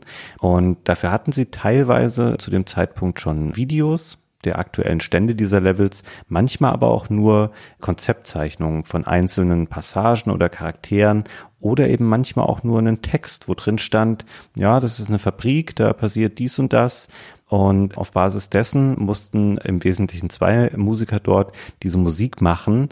Und deswegen sind es auch nicht unbedingt konkret spezielle Ereignisse oder Sachen, die auf dem Bildschirm passieren, auf die die Musik geschrieben wurde, sondern eher so Umgebungen, Settings und Atmosphären, die sich da drin widerspiegeln sollen. Und ich finde, das haben sie sehr, sehr gut gemacht. Also es ist ja immer nicht so einfach, über Musik adäquat zu sprechen und das zu beschreiben, aber ich kann aus meiner Empfindung sagen, bei Crash Bandicoot ist das sehr, sehr gelungen und fügt sich sehr gut in die jeweiligen Umgebungen des Spiels ein.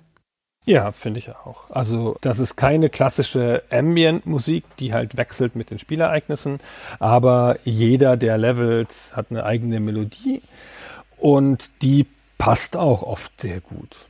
Also erstaunlich, dass die dann teilweise nur nach Textbeschreibungen entstanden ist und so. Aber das ist ihnen gut gelungen und dadurch wirkt das Spiel noch mehr aus einem Guss. Ja, ich bin mir fast unsicher, was so das schönste Stück hier zum Einspielen ist. Ich würde aber, glaube ich, sagen, wir hören mal in Lost City rein. Das ist so ein typischer Track, der kommt, wenn es um solche Tempel und solche Sachen im Spiel geht. Ich finde, es ist nicht das bekannteste Stück, aber glaube, dass es ganz gut wiedergibt, was für eine Art von Musik hier im Spiel verwendet wird.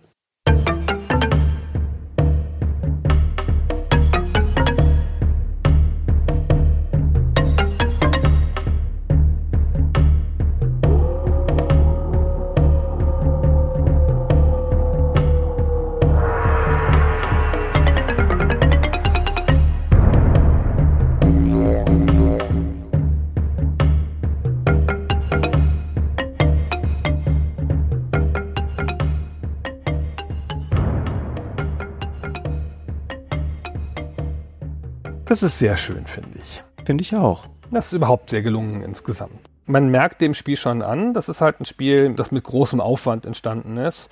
Und obwohl es sicherlich in der Entwicklung chaotisch war, durch die Tatsache, dass sie so ambitioniert waren und sicherlich auch durch die Tatsache, dass sie einen der weltgrößten Publisher hatten mit Sony, ist das Spiel an vielen Stellen sehr hochwertig. Nicht nur die Grafik, sondern auch der Sound, das Packungsdesign, ja, die Werbekampagne dazu, der Port, also die japanische Version davon, die spezifisch nochmal angepasst wurde. Der Charakter wurde ein bisschen freundlicher gemacht, damit er nicht so fies wirkt wie für den Westen. Die haben sogar bei den TNT-Kisten haben sie das TNT ausgetauscht und haben dann eine Bombe drauf gemacht und so. Einige Musikstücke noch angepasst. Das ist schon ein Spiel, das ist ja ein Second-Party-Spiel. Und Sony hat das schon so behandelt und hat die dann auch sicherlich dahin gebracht, dass das hinterher in der Qualität erscheinen konnte. Und wie gesagt, dann war es ja auch ein Erfolg. Und dann ist halt das passiert, was große Publisher immer machen, wenn sie einen Erfolg haben. In den Jahren 97, 98 und 99 kam jeweils ein neues Spiel raus. Ja, kamen zwei Fortsetzungen, Cortex Strikes Back und Warped erstmal. Und dann halt noch Crash Team Racing, wo das dann plötzlich ein Rennspiel wurde also aus der Franchise noch ein Rennspiel wurde, womit wir noch eine Parallele dazu haben zur Konkurrenzsituation mit Mario. Zu den zwei Fortsetzungen kann man im Wesentlichen sagen, die sind etwas besser. Die haben eine etwas offenere Spielstruktur teilweise, dass man den Fortschritt selber wählen kann, welchen Level man jetzt spielen will. Es kommen neue Aktionen dazu, die Crash ausführen kann, um da ein bisschen mehr tiefer reinzuspringen. Und das sind für sich betrachtet die etwas kompletteren Spiele. Wahrscheinlich wäre auch der Erstling so gewesen, wenn sie da schon mehr Erfahrungswerte und mehr Zeit gehabt hätten.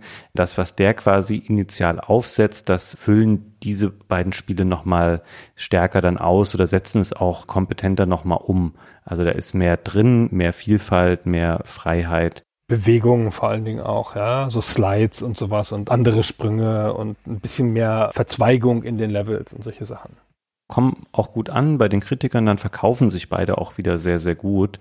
Und dann dieser Übergang in das Card-Genre, das ist natürlich was, was zu einer bestimmten Zeit mal sehr en vogue ist, dass jeder versucht, so sein eigenes Mario Kart zu machen. Ist aber auch ein richtig gutes Spiel tatsächlich.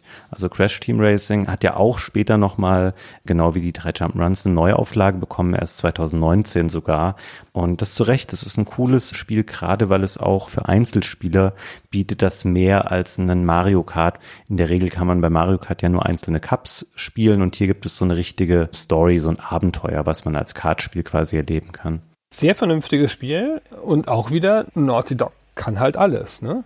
ja, das haben sie halt mal eben ihre eigene Variante des 3D Jump'n'Runs erfunden und die über drei Spiele perfektioniert. Und jetzt zeigen sie halt mal, dass sie zumindest mal auf Industriestandard einen Funracer machen können. Ja, auch wenn es jetzt nicht der beste Funracer ist auf der Welt, aber es ist halt ein sehr kompetentes Spiel. Ja, kann gut mithalten mit den Racern zu der Zeit. Müssen sich nicht verschämen. Ah, schon ziemlich gut. Und damit waren sie dann durch mit Crash Bandicoot. Dann haben sie andere Sachen gemacht. Und Sony hat mit der Marke auch nichts weiter gemacht. Die haben dann von Eurocom das Partyspiel Crash Bash entwickeln lassen. Da sind wir schon im Jahr 2000 dann.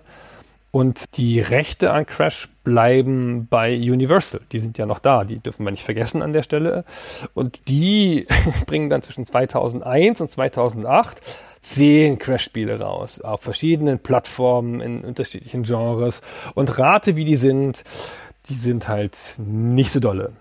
Die sind nicht so gut. Ich erinnere mich, das ist so eine typische Zeit Anfang der 2000er, als ich selber jung als Redakteur in diese ganze Spielesache reingerutscht bin. Das waren Sachen, die ich dann gerne mal testen durfte oder musste, je nachdem. Ich erinnere mich dran, dass ich Crash Twin Sanity ganz gerne mochte. Das war dann schon ein richtiges 3D-Spiel, halt auch mit offeneren Welten und sowas. Und das hat sehr diesen etwas dümmlich anarchischen Charakter gefeiert und das noch ein bisschen auf die Spitze getrieben mit sehr albernen und grotesken Szenen. Das war kein schlechtes Spiel im Großen und Ganzen. Also wir haben ja auch Spiele, die dann die auf dem GBA stattfinden. Da sind es halt wirklich klassische 2D-Spiele. Das ist bunt gemischt, aber nichts davon ist wirklich gut und du fällst ganz deutlich zurück unter das Niveau, was eben Naughty Dog ursprünglich mal definiert hat für diesen Charakter und dessen Spiele, was schade ist, weil du natürlich eine Marke damit dann auch irgendwann runterwirtschaftest und die ihre Strahlkraft verliert. Und deswegen ist dann danach auch erstmal lange Ruhe. Universal verschwindet ja dann eh und geht dann irgendwann in Vivendi auf und daraus später wird dann nochmal irgendwann was mit Activision oder wird Activision in gewisser Form. Das ist alles ein bisschen komplizierter, aber diese Marke ruht dann sehr, sehr lange. Warum lachst du das? Das ist wirklich so. Ich habe kurz überlegt, da müssten wir jetzt nochmal zehn Minuten investieren, um diese ganze Geschichte hier aufzudröseln, wie das passiert. Nee, das machen wir nicht. Aber Activision und Vivendi mergen halt. Ja, genau. Also theoretisch ist es so, dass Vivendi Activision kauft, aber Activision ist halt einfach die viel bessere Firma und Vivendi kann gar nichts außer die Tatsache, dass sie halt Blizzard haben. Und das ist ihnen halt klar. Und daraus entsteht dann halt Activision Blizzard und der Name Vivendi verschwindet, Vivendi. Und dann verschwindet auch erstmal Crash Bandicoot. Das geht dann mit den anderen Vivendi-Marken. Wir sagen immer Vivendi in der deutschen Branche, tut mir auch leid. Wahrscheinlich hast du recht, das heißt Vivendi. Und dann geht das mit den anderen Marken von Vivendi unter und 2017 startet dann Activision eine Renaissance. Und dann machen sie erstmal eine HD-Neuauflage. Vicarious Visions macht das, ein erfahrenes Studio der ersten Trilogie. Machen dann das von dir schon angesprochene Rennspiel-Remaster und dann 2020 mit Crash Bandicoot 4 beauftragen sie nochmal ein sehr gutes Studio, nämlich Toys for Bob. Die Entwickler von Skylanders beziehungsweise Spyro the Dragon um ein neues Crash Bandicoot zu machen. Und das habe ich nicht gespielt, das Crash Bandicoot 4, aber du sagst, das ist super, oder? Es ist hervorragend. Hätte ich nie gedacht. Es ist wahrscheinlich, wenn man ehrlich ist, das beste aller Crash Bandicoot Jumpruns. Es ist ein ganz, ganz tolles 3D Jump'n'Run. Das würde ich jedem ans Herz legen, der mit diesen Spielen oder mit Crash-Spielen was anfangen kann. Und ich dachte, dass du auf jeden Fall, wo wir es jetzt gerade von Toys for Bob hatten, die das Crash Bandicoot 4 entwickelt haben, du auf jeden Fall auch noch reinwerfen wirst, dass es auch die Entwickler von Star Control waren, ne? Genau, wir hatten ja gerade erst eine Folge zu Star Control 2, einem von Christians Lieblingsspielen ever. Und hier sieht man nochmal die Bandbreite des Studios von Paul Ritchie und Fred Ford, dass die ja damals mit Star Control quasi eingestiegen sind in ihre große Karriere. Und heutzutage ist das halt ein Activision-Studio, das dann halt auch sehr kompetente 3D-Jump'n'Runs machen kann. Aber ihren Höhepunkt hatten sie schon vorher mit der Skylanders-Franchise. Also ähnlich vielseitiges Studio wie auch Naughty Dog. Natürlich müssen wir auch hier noch kurz erzählen, was dann aus Naughty Dog wurde. Der Vertrag, der alte mit Universal, war dann weg und dann haben sie kurzerhand sich von Sony kaufen lassen, 2001 im Grunde, wir sind dann in der PlayStation 2 Ära, wiederholen sie nochmal exakt das gleiche Schema, was sie bei Crash Bandicoot gemacht haben. Sie machen nämlich eine neue Jump'n'Run Reihe um zwei Charaktere namens Jack und Dexter, machen daraus drei Jump'n'Runs und ein actionbetontes Rennspiel. Das bringt sie bis ins Jahr 2005. Wir sind hier schon auf der PlayStation 2 jetzt. Genau, PlayStation 2 ist das dann schon.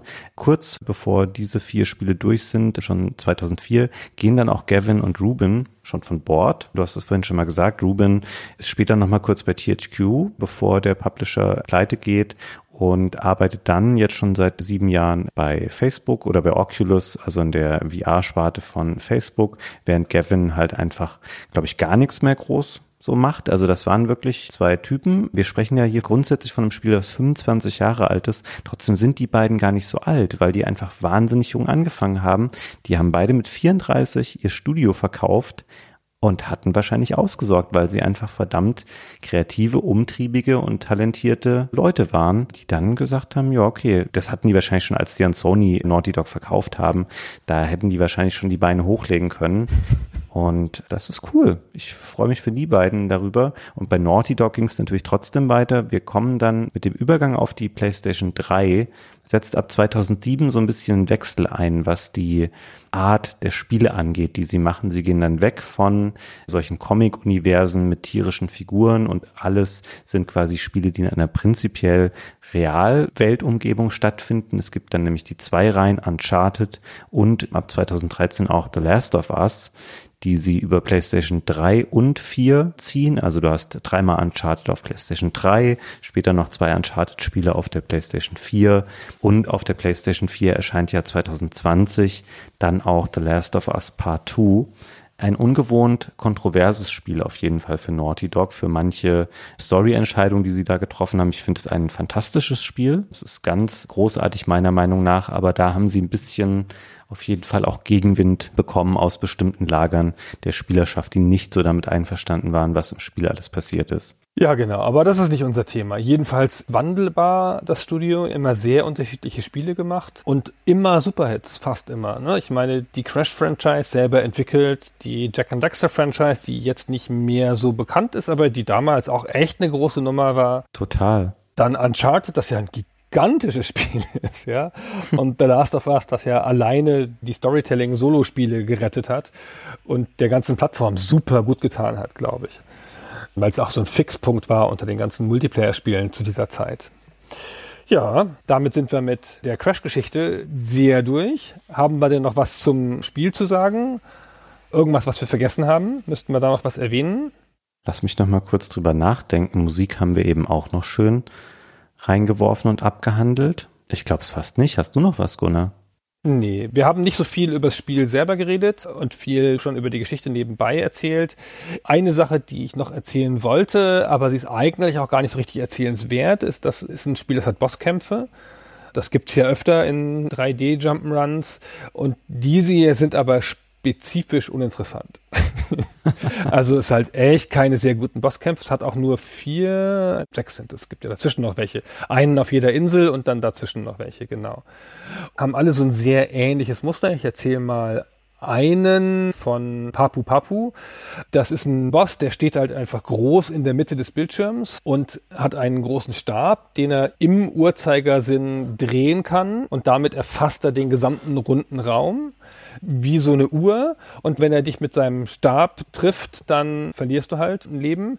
Aber ich meine, er bewegt den halt nachvollziehbar im Raum rum. Ja? Das heißt, was du machen musst, ist halt immer, wenn der kommt, halt drüber springen und dann den kurzen Moment nutzen, um hinter ihn zu gehen, ihn von hinten zu hauen. Dann ist in der Zwischenzeit, wenn du ihn einmal gehauen hast oder zweimal, ist dann schon wieder der Stab da, dann springst du da wieder rüber. Und es ist genauso langweilig, wie es sich anhört, ehrlich gesagt, und auch relativ einfach. Und die anderen Bosskämpfe sind auch nicht aufwendiger. Aber es endet halt auch mit einem Bosskampf und der ist zwar spielerisch auch nicht besser, aber ganz schön spektakulär. Weil diese Grundmetapher des Spiels ist halt die Reise über eine Insel und es hat auch eine Inselkarte, die dich diese Reise nachvollziehen lässt, was ich immer toll finde in Jump'n'Runs, weil du so ein Gefühl von, also ein kleines Gefühl von Räumlichkeit hast, wo das jetzt hingeht und du schon ein bisschen vorher sehen kannst, wo der nächste Level stattfinden wird. Und dann denkst du, ah, der nächste Level ist ja eine Stadt oder eine Höhle oder hm. Und das gibt dann halt so einen Berg und dann gehst du halt immer diesen Berg weiter hoch und ganz oben neben der Bergspitze schwebt ein Zeppelin. Und in dem Zeppelin, da ist der Dr. Neocortex dein Feind. Und der Endkampf sieht spektakulär aus für die damalige Zeit, weil du stehst auf diesem Zeppelin. Der Zeppelin fährt immer im Kreis um die Bergspitze rum, auf der ein brennendes Gebäude ist. Ja, mit rotem Himmel, Feuer im Hintergrund und der ein bisschen albern aussehende Dr. Neocortex fliegt da rum und versucht die zu treffen. Es sind ganz kurzer Zeit vorbei. Es kein schwerer Kampf, nichts Besonderes, wie die anderen Bosskämpfe auch, aber also ein spektakulär inszeniertes Ende. Ja, das stimmt, es ist spektakulär inszeniert. Ansonsten würde ich dir völlig recht geben, diese Bosskämpfe sind alle nicht so besonders. Und sie haben auch noch den Nachteil, ihnen fehlt die Dynamik des restlichen Spielablaufs auch in dem Sinne, dass es eben alles so statische kleine Arenen sind. Da gibt es keine Bewegung mehr in die Tiefe des Bildschirms, sondern du guckst da eben fünf Minuten lang dir den gleichen Bildschirm an und wartest, bis der Gegner mal aufhört, dich zu attackieren. Und grundsätzlich deren Problem, man kann das auch auf das ganze Spiel so ein bisschen übertragen, dass man sagt, oh, es sieht spektakulär aus, aber es ist spielerisch nichts Besonderes. Und das führt mich auch nochmal zu dem Punkt, dass du sagtest, wir haben weniger vielleicht als in anderen Folgen beschrieben, was genau man im Spiel macht. Das liegt aber auch daran, ja, man, man macht eben nicht so viel. Es ist wirklich ein sehr beschränkter Held, der springen und eine Attacke ausführen kann und ein bisschen laufen kann. Und ich glaube, wenn das Spiel eben nicht seine Schauwerte hätte und dieses Brückenspiel darstellen würde zwischen 2D und 3D und wenn es nicht von Naughty Dog wäre, dann würden wir heute nicht drüber sprechen. Wenn du das Spiel zurückbiegen würdest in ein klassisches 2D Jump'n'Run, dann wäre es mit seinem Leveldesign, mit dem, was man machen kann, ein bestenfalls durchschnittliches Spiel, über das wir nicht hier sprechen würden und über das generell wahrscheinlich niemand mehr sprechen würde, wenn es eben nicht diese Ausbrüche gewagt hätte und manche Sachen einfach sehr, sehr gut gemacht hätte. Aber abseits dessen als Spiel ist es ein Experiment, was geglückt ist, dieses Genre Jump'n'Run zu überführen, aber das nicht auf einem sonderlich herausragenden spielerischen Niveau. Also wir können da gar nicht so viel mehr beschreiben, weil man eben einfach auch wirklich nicht so viel zu tun hat. Ja, das ist wohl richtig, genau. Also es hat auch nicht so viel abwechslungsreiche Mechaniken. Eine Sache ist noch ganz bemerkenswert. Jetzt komme ich doch noch mal ins Erzählen hier zum Ende, ist ja lustig. Wir hatten schon gesagt, dass es dieses Reiten auf dem Schwein gibt und das ist ja so ein Automove, Forced Running und das ist exakt so, wie man dann ein paar Jahre später auf Mobile Endless Runner gebaut hat. Also das erste Temple Run, was ja so ein bisschen auf dem iPhone das ganze Genre der Endless Runner, das ja gigantisch geworden ist. Also hinterher mit Subway Surfers hat das ja einen gigantischen Aufschwung genommen. Subway Surfers hat bestimmt 100 Millionen Downloads. Ja, also auch so eine Zahl an Spielern, die die ganze Crash-Serie inklusive Uncharted nicht erreicht hat. Und das geht meines Erachtens eins zu eins auf diesen Level zurück. Also Temple Run sieht ja sogar noch ähnlich aus mit diesem Tempelszenario und diesem Szenario, das eher so nach südamerikanischem Dschungel aussieht mit alten Tempelanlagen drin. Und da haben sie in ihrem Willen zur Abwechslung und diesen Willen zur Abwechslung haben sie ja an ein paar Stellen fast bis ins Minispielhafte getrieben, ja, dass sich das manchmal anfühlt, der nächste Level ist irgendwie so ein Minispiel zwischen dem nächsten richtigen Level. Haben sie gleich ein anderes Genre erfunden, das jemand anders dann rausimplantiert hat aus ihrem Spiel und daraus ein komplettes Genre gemacht hat. Das finde ich ist eine wenig besungene, aber doch eine bemerkenswerte Leistung ja, von Rubin und Gavin. ja, es stimmt. Genau, so jetzt bin ich aber einigermaßen am Ende meiner Erzählung. Ich glaube, ich habe auch nichts mehr. Von daher vielen Dank dir, Gunnar. Vielen Dank euch da draußen. Ja, vielen Dank, Fabian. Vielen Dank euch, dass ihr uns zugehört habt bis hierhin, falls ihr uns zugehört habt. Natürlich. Falls nicht, müsst ihr jetzt aufwachen. Ich klatsche mal in die Hände. Aufwachen, ist vorbei. Gut, und dann hören wir uns beim nächsten Mal. Das machen wir. Bis dahin. Tschüss. Ciao.